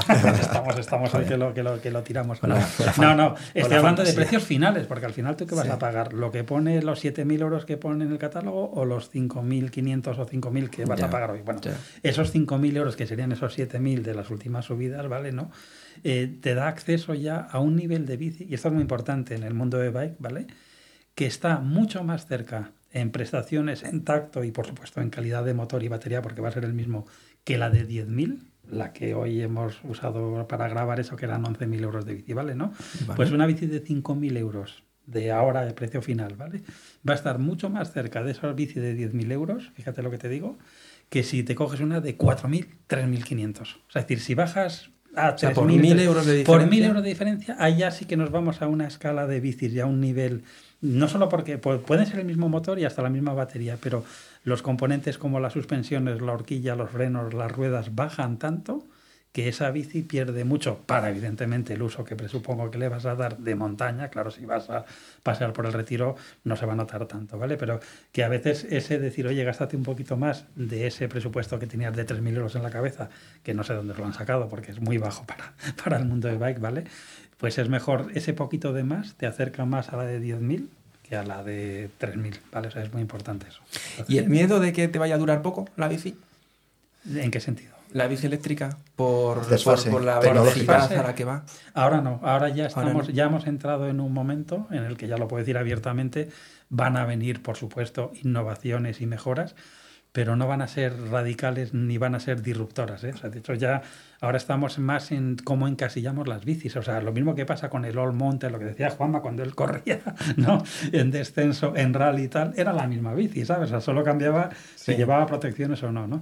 Ahora, pues en esta locura en la que estamos de cantidad de tipos de bicis, si, si la bici es ligera, si no es ligera, dónde se encasilla una SL y si el motor es SL, SL que son esa versión, digamos, de motores menos potentes, la bici que tiene Juanma, ¿no? A mí ese concepto me pone. A mí ese pues, concepto pero, pero, mira, en ese, ahora mismo que estamos entrando, hombre, si quieres me meto en cosas muy técnicas, pero tampoco quiero... Piensa que este podcast lo escucha gente que no, que la bici, que no tiene bici ni para ir a por el pan, o sea... ojo, ¿eh? Hoy es una excepción. porque además del, homenaje a, a, estos seres queridos, mm. eh, yo también quiero hacer un homenaje a las marcas, ¿vale? Vale. Entonces, yo sé que igual no queréis hablar de marcas, ¿eh? que eso es, eso es a, vuestra libertad. Bueno, a ver, como yo al final eh, soy parte interesada, por decirlo de algún modo, claro, y trabajo con unas marcas, yo prefiero no hablar de marcas, pero para que no digan, nada, que se está hablando de Bueno, pero podemos hablar de una forma eh, como, como concepto. Pero como concepto, sí. Y lo que te quería decir, que esto es muy importante, en el mundo de las SLs, de esa obsesión de que ahora, claro, todos queremos que la e-bike empuje como la que más y pese como la que menos, ¿vale? Pues ahí sí que hay un patifurrillo de datos, de, de, incongruencias a veces, ¿vale? Y de cuestiones que hay que valorar mucho de cara al usuario que va a comprar la bici. Y de qué motor, ¿ves? Que, por ejemplo, si te digo una full power y te coges un motor Bosch o un motor Shimano, es un valor seguro. Podrá ir mejor encajado en determinada geometría, podemos acertar un poco más o menos en cuál es la marca o la oferta adecuada en ese momento para ti. Pero van a estar más o menos cerca unas de otras. Pero en las SLs hay unas diferencias ahora mismo de rendimiento de motores, de eficiencia, porque estamos, lo que dice Juan si llevas menos batería, es menos capacidad de batería y en, por ende menos autonomía. Pero si a eso le sumas que el motor es menos eficiente, tan ligera y tan caras como son las SLs, que ahí sí que yo me enfado con la industria, formo parte de ella, pero digo, coño, que una bici con tan poca batería, con menos motor, que al final son menos piezas, son menos robustos, ¿sabes? Con la batería, que no dejan de ser celdas, ¿no? De, de, digamos, normales y corrientes, y hay menos celdas y la batería es el componente más caro de la bici, ¿Cómo va a costar 7, 8, 10 mil euros una bici con la mitad de batería que la otra? Bueno, eso es un poco el, el, contexto de la novedad, ¿no? De que se fabrican menos, hay menos producción y tal, ¿no? Uh -huh. Pero que en el mundo SL sí que hay un pies de plomos y que comprarte una bici a ciegas por los datos de internet o Cuidado, de tal, hay que tener cuidado. De hecho, yo ahora mismo estoy haciendo, entre comillas, un máster en e-bike SL cuando me ves que no soy SL. Pero, y me tiro, fíjate, de media tres meses con cada bici que estoy probando ahora mismo. ¿eh? O sea, Juanma lo sabe y además Juanma me viene fenomenal, aparte de que seamos amigos desde la infancia, pero mm, digamos mi percepción de bici con mi peso en una SL a cómo va luego Claro, Juanma claro, con ella, claro, que sería. Juanma sí que es un perfil SL, ¿vale? ¿no? Me viene muy bien, pero que es que no puedo probar una bici dos días y decirte que es una pasada y tal. Entonces, con ese análisis desde el motor y tal, sí te digo que, ojo, que en las SLs todavía hay mucha paja y muchas cosas raras por ahí y no todo, no es oro todo lo que reluce. En el full power estamos un poquito más asentados, ¿vale? Entonces, eso sí te digo que... Yo creo que, que la, la obses- la- la obsesión que tiene este hombre Bueno. por el mundo eléctrico. Pues habrá salido tu bici entonces, porque no sé si has visto la nueva Moterra SL de Cannondale. Sobre el papel a mí me tiene enamorado, no sé luego cómo funcionará. He visto un vídeo que van a sacar un vídeo por Portugal o la han sacado. Pues Juanma, si no la hemos probado, no hablamos de ella. No, no, es cierto, es cierto. A lo mejor sobre el papel me está flipando y luego la probamos No. y decimos. Sí, sí, sí. "Ah". Pero bueno, Hombre. es como bastante batería y no- 20 kilos. Bueno, por es ahí. que, es que ahí es donde se está solapando que un motor, vamos a llamar full power, ¿no? ¿Vale? Puedes no tener por qué exprimirlo a tope todo el rato, aunque tengas ese gadget de potencia extra. Porque lo puedes configurar, porque le puedes Lo decir puede- que no por- entregue ade- tanta además de potencia. configurarlo, tú no Sí. dejas de tener una botonera con modos. Sí, además de los modos, tal, ¿no? pero Sí, que. sí. vale. Pero, pero ya te digo, entonces puedes llevar una batería un poco más pequeña, porque ahora parece que es- estamos como en un casino, al, al rojo o al negro, ¿no? Entonces, a ver, que no tiene que ser ni una cosa ni otra. Entonces, esas, esas especies de full power SLs quizás estén abriendo un camino, Sí. pero que también hay que tener cuidado, porque si bajas ciertos componentes, como lo que hablamos estructuralmente de la bici, ¿no?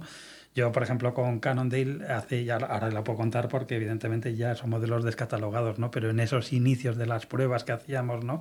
Con las bicis, cuando ya sabes que las marcas siempre van a presumir de su marketing y de hecho a mí me enfada, y lo digo también aquí abiertamente en este programa, que no puede ser que haya muchas marcas que tengan más personal de marketing que ingenieros o desarrolladores de producto. Pero hoy por hoy, desgraciadamente, casi siempre la balanza está más en el marketing que en el producto. ¿vale? Entonces, eh, bicis que presumen que han bajado el centro de gravedad porque la batería está colocada más baja, ¿vale? Y que luego estructuralmente la parte delantera del cuadro es tan endeble o tan, vamos a decir, no tan depurada o tan bien hecha como otras, y al final lo que ganarías en ese dato teórico de bajar el centro de gravedad se vuelve en una imprecisión de conducción. que Pero no eso es lo veis ya sin probarla, vosotros. No, no, No, probándola, hay eso, que- eso hay que probarla. hay que Hay que, probarla, sí, sí, porque ya te digo, entonces ahí no te puedes fiar de ese dato de, oye, que Ya. la bici baja un 17,3% la gravedad y aumenta un 14,3% la rigidez de la trasera. Pero sobre qué lo has calculado, ¿sabes? Entonces, bueno, ya te digo, entonces hay que ir con pies de plomo, ¿vale? Pero sí es verdad que estamos en un momento muy dinámico de las mejoras y de la evolución y de la cantidad de ya usuarios que hay que van por su tercera, cuarta o quinta, o quinta e-bike. Es decir, que no sabes la de clientes que tenemos que cambian Y sistemáticamente. que, a ver, lo lógico sería que igual que, se, que el mercado se fragmentó en todas las disciplinas que se fueron generando por todos los tipos de uso, por todos los tipos de, de deportistas, entiendo que las e-bikes pues al final acabarán siendo un poquito una réplica paralela de, de- Sí. para cada uso, ¿no? Claro, claro. Porque- Y por eso es lo que hablamos, que la era e-bike ha empezado antes de ayer. Claro, estamos en la prehistoria prácticamente. Estamos en la...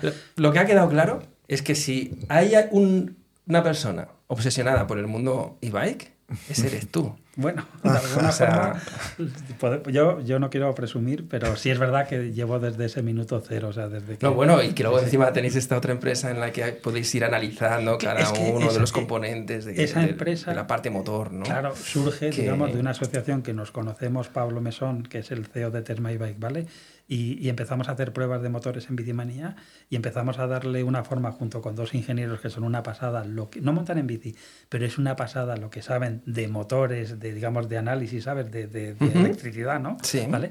Y entonces al final, claro, cuando es como si empezamos a hablar eso de los datos, 50 newton, pero ¿eso qué es? ¿Sabes? O sea, los newton metro. Todos los motores de las e-bikes se encasillan en newton metro y todos dicen que tienen 250 vatios de potencia nominal, ¿vale? Porque eso es una homologación, pero ningún motor da 250 vatios. Los motores full power dan 600, 700, 700 y pico de pico a veces, ¿vale? Es decir, dan muchísima más potencia de la de catálogo. Se utilizan los newton metro, pero el newton metro es un valor vacío, es como si yo te digo, peso 100 kilos. ¿Eso es mucho o es poco? Si midiera 2 metros 10 Depende, estaría muy bien. claro. Si midiera 1 metro 60 sería Si muchísimo. juego los Lakers, Claro. Pues entonces, cuando decimos 50 newton metros, el metro es una unidad de fuerza, ¿vale? Y va, tiene que ir asociada a una cadencia, ¿no? O sea, la potencia va asociada a una cadencia. Entonces, claro, si los newton metro que da un motor X, ¿vale? Son a 35 revoluciones por minuto y ahí da su par máximo, ¿vale? ¿No? Tú, como persona humana montando en esa bici, vas a ir a 50, 60 revoluciones para empezar a sentirte bien dando pedales. ¿vale?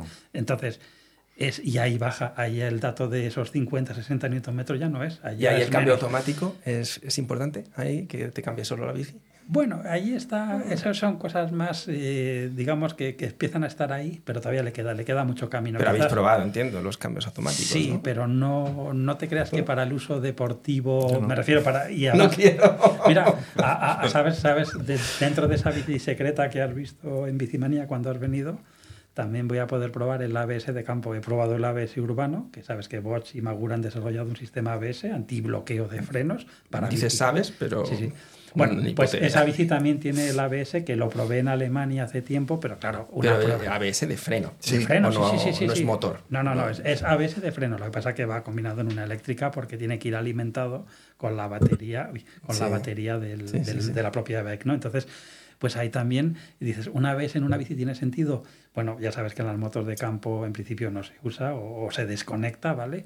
En una bici, ahora voy a por fin poder probarlo en mi terreno, como dice Juan, o sea, en tus bajadas, en tus referencias, para ver hasta qué punto puede merecer la pena y según para qué usuario, ¿no? Pero bueno, pero ya son como avances y cuestiones tecnológicas, igual que las suspensiones electrónicas, si son simplemente de ajuste electrónico que van a ir llegando, ¿vale? Y van aportando algo de ajuste más rápido, mejor, pero si luego tienen que interactuar contigo, con la IA famosa que ahora se va a poner de moda también en las bicis dentro de poco, ¿no? Todo eso, que suena muy bien decirlo, pero luego hay que trasladarlo a la realidad ya que le saquemos partido. Le quedan un poquito de tiempo para ir llegando a estas cuestiones. Titulares. Es que las ventas es, es una, una consecución de titulares. Entonces los titulares, si el ABS es un buen titular, pues lo que ya habrá que ver es que cuando subáis a ello los que sabéis de verdad, si a- eh, eh, es pichar, como Sí, dicen hombre, en yo he, visto, Colombia. yo he visto a Juan ahí darle caña con, con el ABS a la bici urbana de hace En un Alemania, tiempo. ¿Y, bueno, molaba o qué? Y Joar, no, muy bien, o sea, hacía frenadas a lo bestia y no bloqueaba, no sé. Hay un vídeo, hay un vídeo en YouTube haciendo Sí, esa prueba y dura, solo un minuto, ¿eh? con lo cual es fácil de... bueno, cuando yo decía el, el homenaje a las marcas, me refería sobre todo a que también por todo el ruido en las redes sociales y por mm, tantos creadores de contenido que hay hoy en día eh, desmontando bicis, eh, hablando mal de las bicis, cuando, bueno, pues tengan razones o no tengan razones. Pero hay una tendencia a machacar mucho a las marcas, eh, pues porque también el cliente tiene la percepción de que las bicicletas no valen lo que cuestan, Uf, porque no, eso- no conocen sí, sí, sí. la cade- no entienden cómo es la cadena completa, ¿no? Y que no entienden que realmente los márgenes son ridículos en la mayoría de los, de los, ¿no? de los Claro. intermediarios O- de la cadena. O, o para qué hablar de Pero- cuando dices si es que una e-bike vale lo mismo que una moto. Tengo Ya. un contenido que voy a preparar sobre eso y Sobre voy a dar la vuelta y voy a decir, estoy indignado. Mi e-bike, o sea, mi moto vale lo mismo que mi e-bike. Y voy a comparar una e-bike de 8.000 euros con una moto de duro, de campo, ¿vale? De 8.000 euros. Y vamos a hablar de cosa por cosa que lleva. Y ya veremos Vale, al final vale. si la cuenta es tan buena o tan mala para la bici. En eso de decir, joder, es que las bicis son muy caras. Bueno, ya, pero es que, que lleva esa bici de 8.000 euros y que lleva la moto de 8.000 euros. Más allá del motor y de los 34 caballos que pueda tener la moto, que es verdad que andan por sí solos. Pero bueno, eso lo dejo un poco por, porque, mm, claro, he saltado. ¿No me, regalas, ¿No me regalas el clip ahora mismo a mí o qué? Mm, Bueno, espera que me lo saque.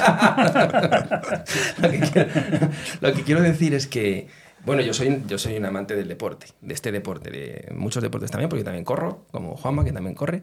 Y, y bueno, pues yo desde cojo distancia a veces y, y pues me da pena eh, atacar a las marcas que también pues, son las creadoras de la pasión que, que tanto disfrutamos. ¿no? Y no, no, no, no, por eso le quito razón a quien esté en el otro lado enfadado porque pues, una marca a lo mejor no ha tenido un buen control de calidad en su producto, porque no ha gestionado bien las garantías. No le, no le puedes quitar la razón, ¿no? Pero yo hubo eh, algunos contenidos que hice un poco defendiendo esto, ¿no? Defendiendo a, a las marcas que nos han dado este deporte, ¿no? Y que también han hecho que todas estas cosas que hemos vivido si tú tiras para atrás en las historias de las marcas, siempre hay gente como nosotros. Exacto. Claro. Es que una Siempre cosa- está- hay, Exacto. hay gente como vosotros No, no, no, que un día es- creasteis. Es que eso es algo, incluso de cara, y lo defiendo ahora en las marcas españolas, ¿vale? ¿No? Que es que estamos siempre como que la marca es un ente abstracto, como si fuera Claro, Bruselas, claro, ¿no? ¿Sabes? O sea, claro. lo que diga Bruselas, tal, no, no.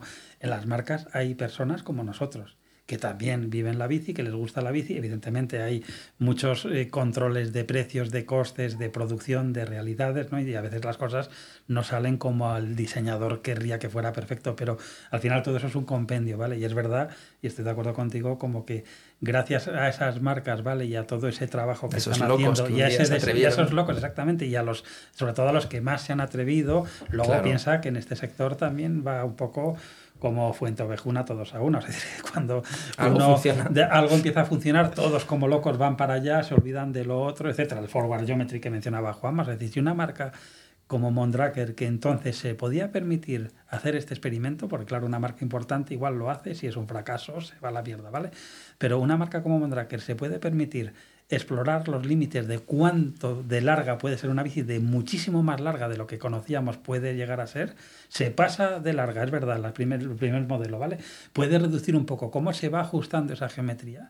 Eso tiene un mérito de la leche. Ya. O sea, tú sabes lo que es para una marca, vamos a llamar como era Mondraker pequeña entonces, ahora fíjate que está siendo un marcón brutal, ¿vale? En cuanto, sobre todo, de innovación, no solo en eléctrica, sino en las gamas incluso de rally, ¿no? Pero eh, Mondraker, que yo tengo una relación muy directa o un contacto muy directo con la parte, digamos, de- del desarrollo de producto y que además es una gente súper accesible y súper humana, ¿vale? Y que podemos hablar de tú a tú y tal, ¿no?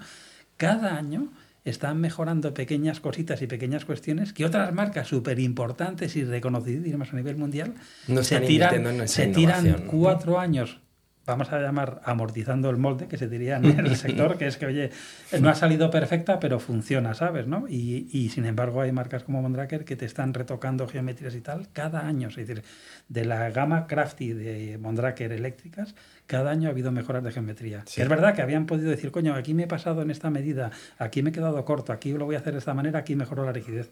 Y eso hay marcas súper importantísimas que no lo hacen. Y Juan, dime tú ahora, ¿qué marca del mercado no tiene geometría forward? Exacto. Eso es- ¿Vale? Bueno, es como Todos, decir, lo que pasa es que no lo dicen, pero Claro. todos han copiado ese concepto. Sí, sí. Todos, absolutamente. A- a- yo soy amante de todas las marcas. A mí todas las marcas me gustan. O sea, yo mm, es verdad que luego pues tengo mis predilecciones, ¿no? Mm. Pero todas las marcas en, en su origen eh, pues empezaron porque pues eso, uno- unos, Emoción. unos valientes, exacto, cogieron esa emoción y se atrevieron. Es verdad que hay muchas marcas que han crecido, han escalado, han sido adquiridas por fondos de inversión y la cosa pues ha cambiado un poco, ¿no? Y yo entiendo también el malestar de la industria, pero bueno, yo creo que dentro de mi misión y de mi labor de animar y motivar a que la gente monte más en bici, pues tengo que ser también fiel a estos 20 o 30 años mm, o 40 años desde la California en el Parque Sindical eh, dando saltos. pues, pues, eh, pues han hecho también de mí el que a través de la bici pues pueda, pueda influir a los demás. ¿no? Vamos a pasar a, a las revistas. Porque ya te toca hablar un poquito a ti, Juanma, que que te tenemos, te tenemos aquí, porque entre otras cosas también, Juan- Juanma es un Juanma. personaje de revista. es un personaje de revista. No, pero, pero bueno, eh, ostras, estás en un medio que cubres no solo el, el mundo de la bici, cubres muchísimos deportes, ¿no? Además, ahora en tu nuevo puesto, eh, también motor, ¿no? Entiendo. Bueno, ahora llevo la parte digital, me centro más en la parte de deporte, pero sí, coordino todo. Coordino todo el área digital de Sport Life Ibérica, que ya no nos llamamos Motorpress Ibérica, pero es la misma empresa, simplemente Vale. por una cuestión de, de concepto, ya que ahora mismo la parte de deporte, lifestyle está pesando más casi que la del motor, pues hemos decidido cambiar de nombre y también porque se nos agotó la, la franquicia de Motorpress Ibérica, que era una empresa alemana de que participaba con nosotros. Ahora ya somos completamente españoles, entonces bueno.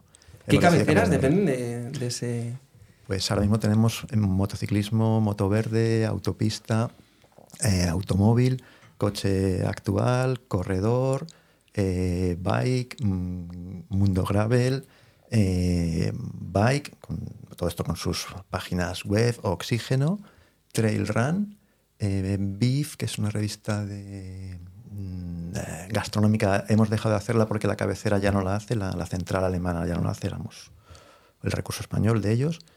Y creo que ahora mismo no me estoy dejando Pues que para- más, pero son, son muchos títulos, son muchos títulos y es bastante complicado poder coordinar toda esa oferta editorial en un mundo en el que cada vez leemos menos en- a nivel y papel. Y Sportlife forma. Y es por Life, por supuesto. Es que, es que, anda, que me dejo, me dejo la revista que ha sido mi. Que, es que hasta ayer eras el director La durante que me ha dado de de comer. años. Sí, he sido, he sido director de esa revista muchos años, ahora he cambiado de posición dentro de mi empresa. Y todas ellas es con un mismo concepto, entiendo, digital, en el que existe una suscripción para cada una de ellas. Sí, Eh, tenemos la edición, la edición print, la edición en papel, que fue realmente el origen de todo. ujú. En un momento dado el mundo evoluciona, se inventa Internet, creamos páginas web relacionadas con cada uno de los medios y vamos eh, creciendo más en el mundo online que obviamente en el mundo print, que aunque me dé pena decirlo, pues va reduciéndose. Por suerte nuestras revistas son productos de nicho y esa reducción es bastante gradual. Eh, seguimos teniendo mucha gente que le gusta oler, tocar el papel, coleccionar y seguimos vendiendo mucho papel todavía, pero obviamente la- la- lo digital es lo que más está creciendo. ¿Cómo lleváis eh, la competencia con los creadores de contenido eh, alternativos? Es complicado porque hay que tener en cuenta que una empresa como la nuestra tiene unos costes muy grandes. Hay gente Claro, que claro. crea contenido en su casa con Claro. un móvil, un móvil de calidad un- y poco más, prácticamente no necesita mucho más. Y nosotros tenemos una redacción física a la cual vamos, tenemos fotógrafos, tenemos maquetadores.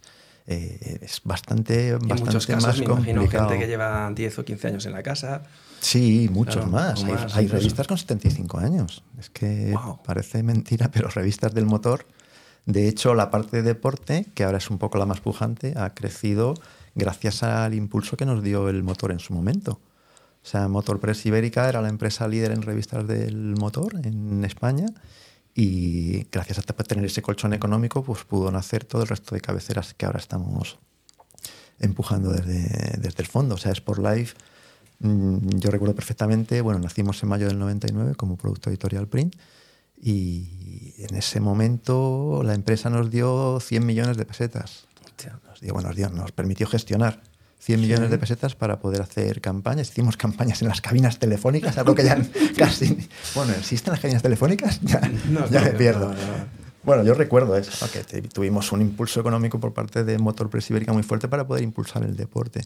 Nacimos como producto alternativo con Sport Life de una cabecera que en ese momento no existía porque todo lo relacionado con el deporte era competición, el marca y demás. No había nada que intentara fomentar el deporte a nivel práctico, que es el concepto de Sport Life, y fue un súper éxito. O sea, yo recuerdo, no sé, pues por ejemplo, Nike para el número uno dijo que eso no iba a funcionar y el número dos estaba poniendo ahí toda la pasta. Estaba porque, poniendo pasta. porque yo que hemos vendido muchos ejemplares y, Claro, y que el 3 también y el 4 y tal, aquello funcionó fenomenal. O sea, En la creación de. El- que además lo hemos hablado hoy varias veces en, en el previo, en el pre-podcast, en todas las opciones de creación de contenido que hay, ¿no? Para cualquiera que hoy en día se dedica a tener una actividad eh, en la que quiera o no, acaba teniendo que exponerse si quiere llegar a un Claro, objetivo, ¿no? Claro. claro, un medio de comunicación especializado en un nicho, todas esas herramientas que están alrededor, hablando, pues esto, ¿no? De un podcast, un canal en YouTube. Eh, los perfiles en social media con unos eh, clips cortitos siendo muy buenos al punto de no sé qué. Eh, gestionar eso en este momento con tantas cabeceras Sí, es, un infierno. es ¿no? bastante complicado, es bastante complicado. Porque obviamente tenemos que estar un poco al tanto de todo, tenemos que tener ahí un poco la mesa de mezclas con Claro, todas las claro. ventanas abiertas, Claro. e ir mirando pues dónde está el tráfico un poco más fuerte, dónde está bajando, cómo lo hacemos. Luego dependemos, como tú bien sabes, de los famosos algoritmos de, de Google que hacen un poco lo que les da la gana, que por ejemplo nos pasó con, con tener contenidos hiperposicionadísimos de salud que nos estaban chutando un montón de páginas vistas y de repente Google decidió penalizar todos los contenidos de salud, salvo los que fueran relacionados con fuentes médicas estrictas. y de repente se nos fue la mierda un montón de, de, de, de, de- páginas, de visualizaciones, de historias. Entonces, dependemos de... Y de financiación. Claro, dependemos un poco de lo que ahora mismo Google decida que quiere hacer para mostrarle a nuestros, a nuestros lectores, a nuestros... Porque el modelo es híbrido entre, por un lado, lo que se obtiene de publicidad, eh, entiendo, de patrocinadores, Sí. de marcas que hacen sus campañas en cada una de las cabeceras. Por otro lado, lo que se posiciona en Google, ¿no? de. AdWords, de AdSense, perdón. Exactamente, sí. Y luego, por Sí. otro lado, de los miembros, ¿no? de los que se- están suscritos o a la papel o a la digital Claro, o hay, ambas. ¿no? hay que tener en cuenta que tenemos... eh, hay una parte de Spotlight Ibérica que es la parte de eventos. Vale. Tenemos competiciones, carreras, eso nació un poco al abrigo de las revistas. ¿Pero que cubre los eventos o que los organiza? Que los organiza. Anda. Cuando hablabas antes de la carrera de la mujer y todo La eso es- carrera de la mujer es un producto propio de Sport Life Ibérica, Ah. o sea, nos la hemos inventado nosotros. Eh, dentro de la revista Sport Life decidimos en un momento dado que el deporte femenino estaba poco, poco promocionado. Veíamos que, por ejemplo, eh, pues la media, medias maratones en Estados Unidos tenían un 50-60% de participación femenina y aquí en España la carrera más popular que podía ser en ese momento la San Silvestre Un 5. tenía Un 10. algo más, un 10, un 15. Decíamos, esto no tiene ningún sentido. O sea, ¿qué pasa? Las chicas en España son diferentes a las americanas. No puede ser. Hay que potenciar el deporte femenino, tenemos que ayudar. Decidimos crear eh, la, la carrera de la mujer con una prueba en Madrid un poco piloto y la verdad es que ya desde el número, desde la edición primera fue un éxito. Vale, vale. O sea, que sois crea- eh, Entonces, ese es un producto nuestro, o sea, que decir, lo hemos inventado, lo hemos creado yo personalmente. Me he ido al Cobo Calleja a comprar, a comprar los plásticos para hacer las pancartas. O sea, ha sido a ese nivel, o sea, a ese nivel. No ha habido, no ha habido ninguna otra forma de crearlo. Entonces, bueno, tenemos eventos propios y luego también tenemos eventos que gestionamos y que, y que organizamos. Esa parte, pues, francamente, va en, en ascenso. Y luego hay otra parte que es la parte un poco de editorial. En la parte editorial está el producto print por un lado, las revistas impresas, y la parte online. La parte online, pues, tiene la famosa página web que puedes ver, que tienes acceso libre, y luego tenemos suscripciones digitales a la misma revista que te puedes comprar en el kiosco, pero en edición digital, para verla en tu iPad, en tu ordenador. ¿Y en otros tu contenidos eh, exclusivos también? Hay una suscripción premium que cuesta un euro al mes, oigan, que barato Madre tenemos, que da acceso a una serie de contenidos exclusivos. Vale, sí. Pero es una vale. parte que eh, no ha crecido todo lo que a lo mejor hemos previsto que podía crecer. Porque, claro, ofrecemos tanto en abierto que al final diferenciarnos con el que tiene premium no es tan fácil. Claro, Mucha gente se conforma con claro, ese nivel. claro. Entonces, bueno, sí, pues tenemos una serie de suscriptores premium eh, fieles, pero no es lo, lo más ¿Y potente. cuál es el siguiente paso que, que creéis al que hay que llegar? Eh, francamente lo tenemos un poco... Está en el horno. ¿no? Seguimos, Está- seguimos dándole vueltas al futuro, seguimos creciendo online, afortunadamente. El papel tiene estabilidad, pero con tendencia a la baja, como pasa mismo en todos los medios de papel del mercado. Y la parte de eventos funciona, funciona muy bien. Bueno, Es que es curioso que la, gusta. que la mayoría de medios, el otro día lo hablaba con Nico Abad, la mayoría de medios así profesionales, los periodistas se están creando además su camino paralelo digital. Es decir, eh, es muy curioso que ves a un Manu Carreño, bueno, estoy diciendo un nombre por decir, que igual, Sí. eh, igual me estoy canteando, porque el que tengo en la mente ahora no estoy recordando su nombre. Pero bueno, nombres muy reconocidos de la prensa deportiva que además de seguir trabajando en los telediarios y seguir trabajando en su trabajo del que, del que habitualmente están, están creando también sus perfiles eh, de comunicación paralelos digitales.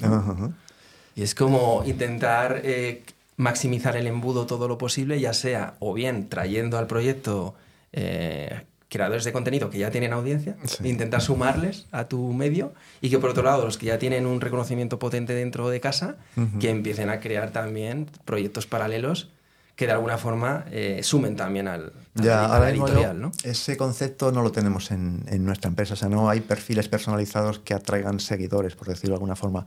Aunque dentro de todas nuestras cabeceras siempre hay alguna persona que más o menos es líder de comunicación en su segmento, más o menos, pero lo tenemos todo como un poco despersonalizado. Va todo dentro de cada una de las cabeceras, de oxígeno, de autopista, de motociclismo, de sport life y de corredor. Y dentro de cada uno de esos, de esos ámbitos, pues sí que hay personas destacadas que son buenos probadores de producto o buenos periodistas, pero no llegamos a personalizar tanto y a, y a- y ampliar de esa La forma. atomización, ¿no? Yo Sí. creo que la atomización que nos a la que estamos obligados y que nos mata a todos. Porque eh, a ti también en la tienda entiendo que uno de los desafíos es, es cómo, a- cómo me atomizo. Porque atomizarse hay que atomizarse. Sí, sí, hay que estar en mil sitios. Sí, sí, nosotros Entonces- estamos Y en mil sitios a la vez. a la vez. Claro, además. claro, claro. a la vez. Claro. sea, que es que- Y bueno, y, y a- ahora yo, yo respiro un poco porque hace, no mucho, hace un par de años o tres años, estaba mucho ese rumor, que no sé si era verdad o no, que duplicar contenido en plataformas te penalizaba mucho, ¿no? Ya. Que pues los algoritmos son muy listos y sabían que habías publicado ese mismo vídeo en tal otra plataforma. Hoy parece ser que no. Hoy parece ser, yo he hecho también muchas pruebas en lo mío y no he visto que pase que te penalicen porque ese mismo contenido lo estés publicando en varias plataformas, ¿no? Y respiras un poco porque claro, van saliendo más, van saliendo más, van saliendo más y queramos o no, nos toca nos toca multiplicar nuestra presencia y, y atomizar el conocimiento. Hay que encapsularlo, comprimirlo, hacerlo súper pequeño lo llamamos pildoritas y luego eh, espredearlo todo lo que puedas por Ya. todas partes. Y, y contra eso, eh, que decimos, ¿no? Que la gente no lee, pues yo zurro unos emails que flipas Ya, todos los días. ya, y tienen éxito, ¿no? Cada Y vez la- estás creciendo más. Ya. y la gente los lee. Pasas de Y la gente 40.000, los ¿no? ahora mismo sus- suscriptores. Y con un 51% de apertura. Buenísimo, buenísima, buenísima tasa de apertura. Sí, para Y un newsletter. 1,5 de churn, o sea, de los que se borran. Bueno, no, es fenomenal, está increíble. ¿A ¿no? que Yo sí? creo que tienes unas cifras muy buenas. sí. No sé lo que aguantarán. No sé, no lo sé. Porque la novedad también es, eh, forma parte de todo esto. totalmente. Y son, son diarios. Yo me mando un email diario. Fíjate, Sí, el de es hoy un lo curre- programé. es un curre de narices, ¿eh? vosotros. Sí. Sí, hay días de una hora y media, hay días de dos o tres horas. Eh, pero bueno, es mi, es mi Claro, compromiso. ahí es donde quizás la gente no ahonda en todo lo que te le ocurras, en todas las horas que dedicas a esto, ¿no? Yo ya te digo que desde que te sigo y desde que veo la calidad de tu contenido y la, digamos, esa, esa capacidad de comunicación y de, y de estar con tus invitados y de verdad de charlar abiertamente de todo, Claro, yo creo que no se ve todo ese despliegue ni todo ese trabajo. ¿no? Entonces a veces da, da No. rabia ese oportunista que se graba con el móvil y que consigue tal o cual cosa, que también obviamente tiene su mérito, pero esto es un contenido de calidad por encima de todo, yo creo. Claro, pero yo soy muy creyente en la obra, porque yo soy creador desde que monté el primer ciber de juegos online en España, hace ya, bueno, en 98. Toma ya. Eh, yo, para mí, la obra está por delante de todo. Entonces, es, yo a veces pienso también, y, y se lo digo a Pam, Pam es la que me corrige siempre cuando se me va un poco la cabeza y me da con el palo. Y, y le digo, joder, mira esta mierda, tío, de pieza, 3 millones de visualizaciones, ¿no? Yo también caigo en eso, aunque... Sí, sí. aunque Es imposible no caer. Y, me, y, y al final, pues bueno, pues Pam me da una colleja, si es que no me la doy yo mismo y, y pienso en la obra. ¿Cuál es la obra que yo quiero dejar? Pues yo quiero dejar esta obra, esto es lo que yo quiero hacer. Y, y esta obra tiene inversión. Inversión en tiempo, inversión en cuidado, inversión en tal, inversión en dinero. Luego, cuando... Ahora nosotros estamos en un proceso de búsqueda de, de patrocinadores. Lo he contado ya en alguna ocasión, eh, que por un lado está la búsqueda activa, que salgo yo a buscarlos, a llamar a la puerta, y hay otros pues que vienen, ¿no? Hay marcas que quieren formar parte del proyecto. Entonces yo tengo una práctica desde que teníamos la agencia esa que os conté antes, eh, de que el proceso comercial hago unas, pinto unas columnas de marcas que nos han dicho que no, marcas que nos han dicho que sí, y apunto. Claro, las marcas que nos van diciendo que no crecen y tienen que crecer mucho, porque si no, no estás haciendo un trabajo comercial. Sí. ¿no? Y, si, y aunque sea por un tema estadístico, aunque seas eh, más malo que... que, no es, que no es tu caso. Bueno, pero si fuera el caso, ¿no? Yo recuerdo cuando lo hice originalmente cuando monté aquella agencia con PAM y tal, y yo lo apuntaba y los empleados entraban y decían, Pam, ¿estás seguro que quieres seguir haciendo esto? Claro, ya llevamos ciento y pico marcas que no hay ninguna en la columna de las sí. Y yo le decía, sí, sí, claro que sí, digo, aunque seamos más malos que el demonio, aunque sea por pura estadística, en algún momento entrará una marca que sí. Y quiero que los chicos vean que, estamos, que esto es trabajo. Porque si tú no tienes la visibilidad de, de todo el ejercicio que estás haciendo y de todo el proceso comercial, eh, pues muchas veces pues estás per- perdido. ¿Estoy, ¿Estoy empujando o no? Y a mí me pone. Entonces yo ahora cuando una marca me dice que no, le digo, te voy a poner en la lista del no. Algunos se lo toman bien, algunos, algunos pues se dicen, eh, qué, qué chulo engreído, qué tal. Y digo, no, si es que es un proceso que a mí, a mí me ayuda, ¿no? Pero... Y que luego las marcas pueden cambiar y pasar al ya veremos o al sí. Claro, saber. a mí lo que me interesa es el no bueno que digo yo, que es el no, por, el no con el por qué. Exacto. Oye, ¿no? De- así yo aprendo ¿no? y puedo mejorar luego mi propuesta. Pero esto lo decía simplemente porque en esto que comentamos del valor del trabajo, ¿no? Eh, vosotros como un medio de comunicación en el que tenéis que crear tanto, tanto, tanto, tanto, tanto, tanto con- con- contenido y que solo para llegar al break-even hay que levantar una cantidad de suscripciones, de ventas, de AdSense, que no me lo quiero ni imaginar. Eh, claro, cuando nosotros nos acercamos a intentar contar lo que nosotros hacemos, hay marcas que nos dicen, ya, pero es que fulanito tiene el doble que tú. Y ves a fulanito y efectivamente fulanito pues a lo mejor está con un móvil de cualquier manera haciendo tal, pero igual está conectando mejor que tú. Es que, es que al final todos tenemos que poner en- en- encima de la mesa esa humildad de, vale, mi obra es mi obra, pero igual mi obra no llega igual. Ya. Y luego, te- de todas formas, tienes que tener en cuenta que cuando te ofrezcas a las marcas, lo que tienes que saber es el, si hay conversión o no hay conversión. O sea, ¿a ti qué más te Claro. da que un tío tenga 200.000 Claro. vistas en 5 minutos y luego no vende una en palo de escoba? ¿sabes? Claro. Si O son, sea, a lo mejor tienes 500 sola y vendes 500 palos de escoba. Claro. Es que eso es lo importante. O sea, en muchos casos se ha pasado eso con algunos, algunas influencers que han llevado una línea de cosmética, de producto y tal, y no han vendido una mierda. Claro. Entonces, ¿de qué te vale que esa persona tenga 5 millones de seguidores si luego no es capaz de monetizar? de- de- Sobre el todo porque muchos de, los, de esos contenidos pues igual han tenido mucho recorrido porque hay una polémica y hay un- una generación de hate o lo que sea. Ya. Yo tuve una serie de vídeos en YouTube, hace, hace tiempo ya no los hago, que los llamaba Tres cosas guapas en dos minutos. suena, muy, suena muy bien.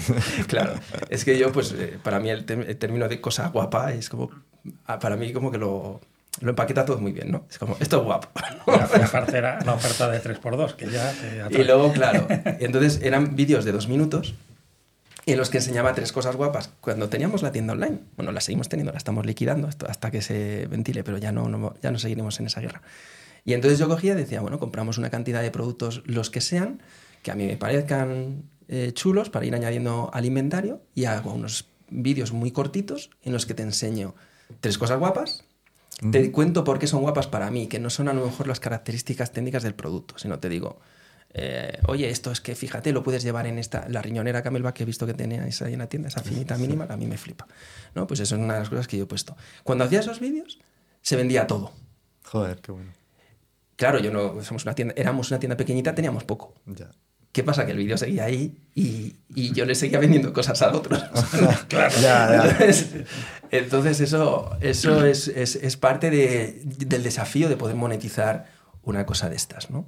Que si fuera un medio de comunicación, eh, quizá lo tendría más claro. Lo tendría más claro porque dices, bueno, todo mi embudo claramente tiene que ir a, a un modelo concreto que es lo- en lo que somos buenos. Somos redactores profesionales especializados en estos deportes, los mejores de, to- de toda la vida. Y si quieres estar al tanto de lo que pasa en la montaña, oxígeno es tu cabecera. O sea, Ajá, esto está aquí. ¿no? Sí, ahí está. Y- pero claro, los que no, eh, vivimos otro tipo de desafíos, ¿no? El que la jungla está espesa para los que... Está bastante duro el mercado, sí, ahora mismo. Bueno, yo voy a poner enlaces en, el, en, en este vídeo, tanto a Bicimanía... Muchas gracias. Ah, por cierto, no hemos subido las pegatas. Bueno, nos ha traído un porrón de pegatinas. Eh, no sé dónde están, Antonio. Bueno, Bueno, un sobre. o sea, hay un sobre por ahí en, abajo. en un sobre que solo hay pegatinas, hay que aclarar. Bueno, oye, que- pero una de las cosas que primero hice yo cuando mi, mi padre me, compró la primera mountain bike, eh, eso se lo conté a a Juanma en la primera vez que estuve en el podcast, pero bueno, mi padre eh, nos- me compró una, costó 50.000 pesetas, una bici que se llamaba, la marca era Moab, no sé si esa bici era una bici buena o no buena, ¿vale? Pero una bicicleta de montaña Moab, me fui a Bicimanía, compré unas, unas eh, etiquetas, eh, pegatinas de GT, me fui a casa, quité las pegatinas de la bici y le puse pegatinas de GT. Y ya tenías una GT. Ya GT. Lo que digo es que las pegatinas, joder, las pegatinas son cosas guapas. Voy a cortar este momento mágico porque me estoy mirando.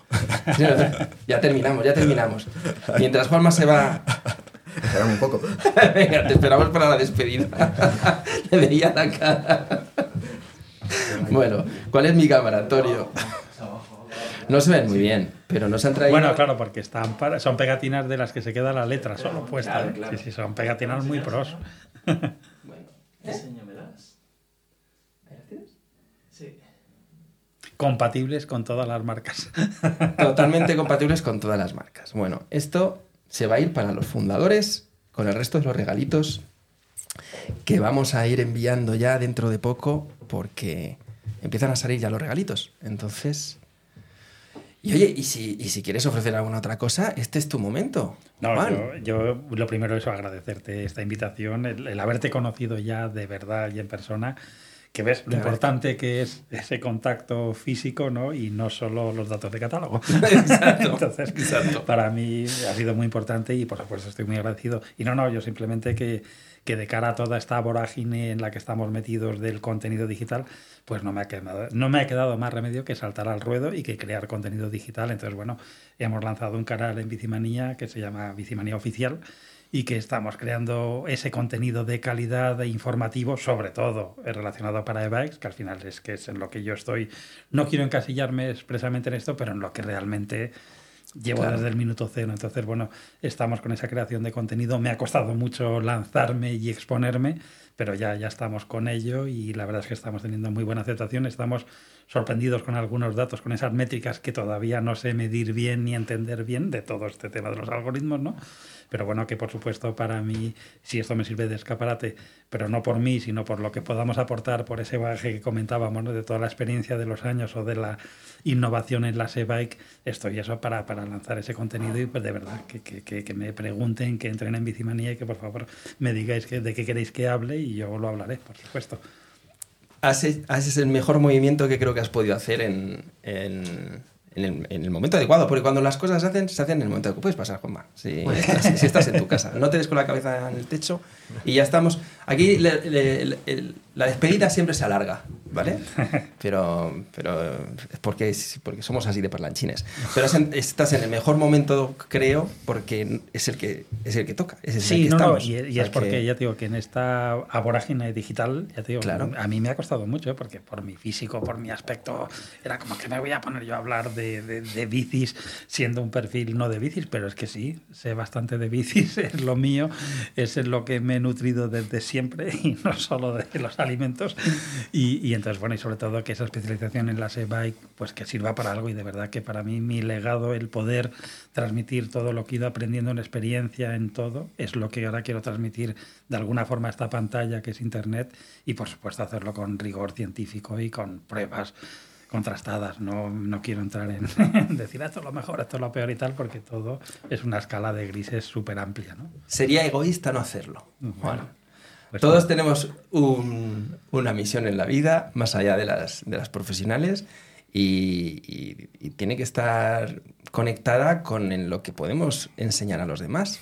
Tú lo que tienes para enseñar a los demás en el mundo de las eléctricas es tan bestia, se alimenta tanto de la actualidad, y tienes la capacidad para ayudarnos tanto a los que estamos por entrar, a los que están y no tienen ni idea, a los que están y saben mucho, a los que tienen muchas, que sería egoísta no, no estar No, creando pues ese bueno, pues- contenido. Pues, ya he Así dado el paso de saltar al deja de serlo.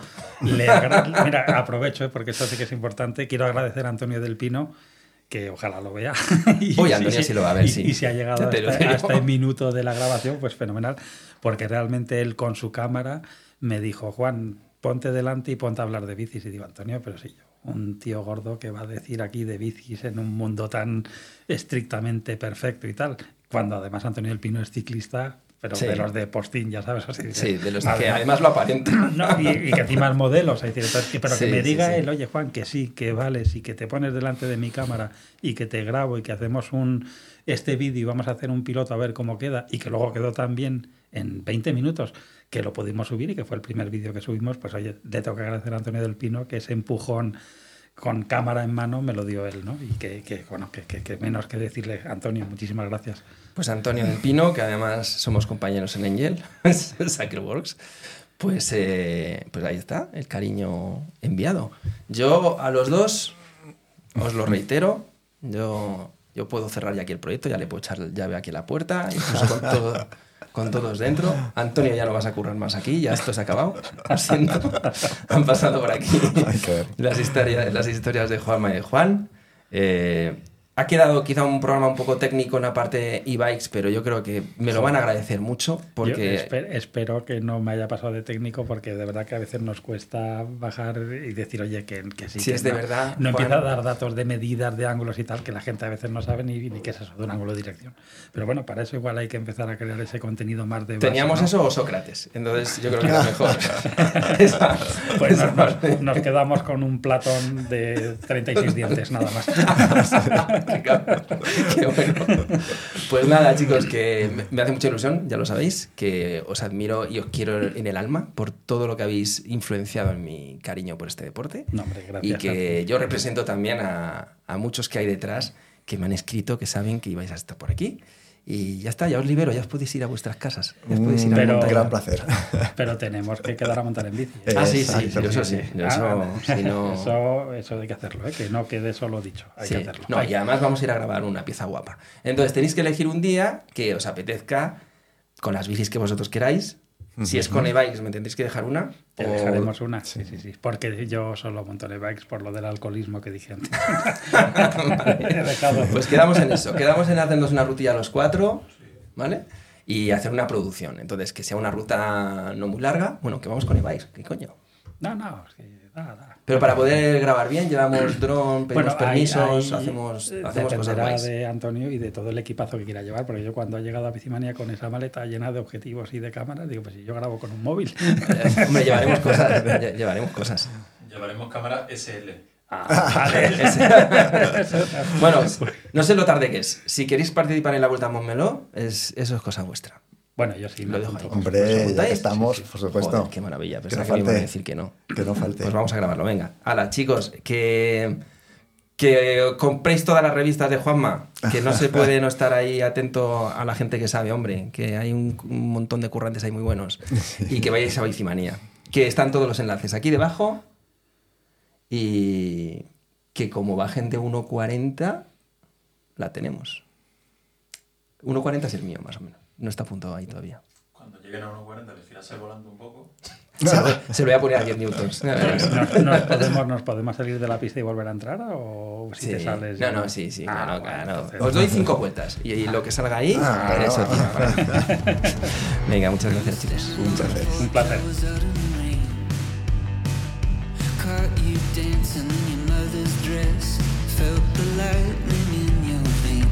I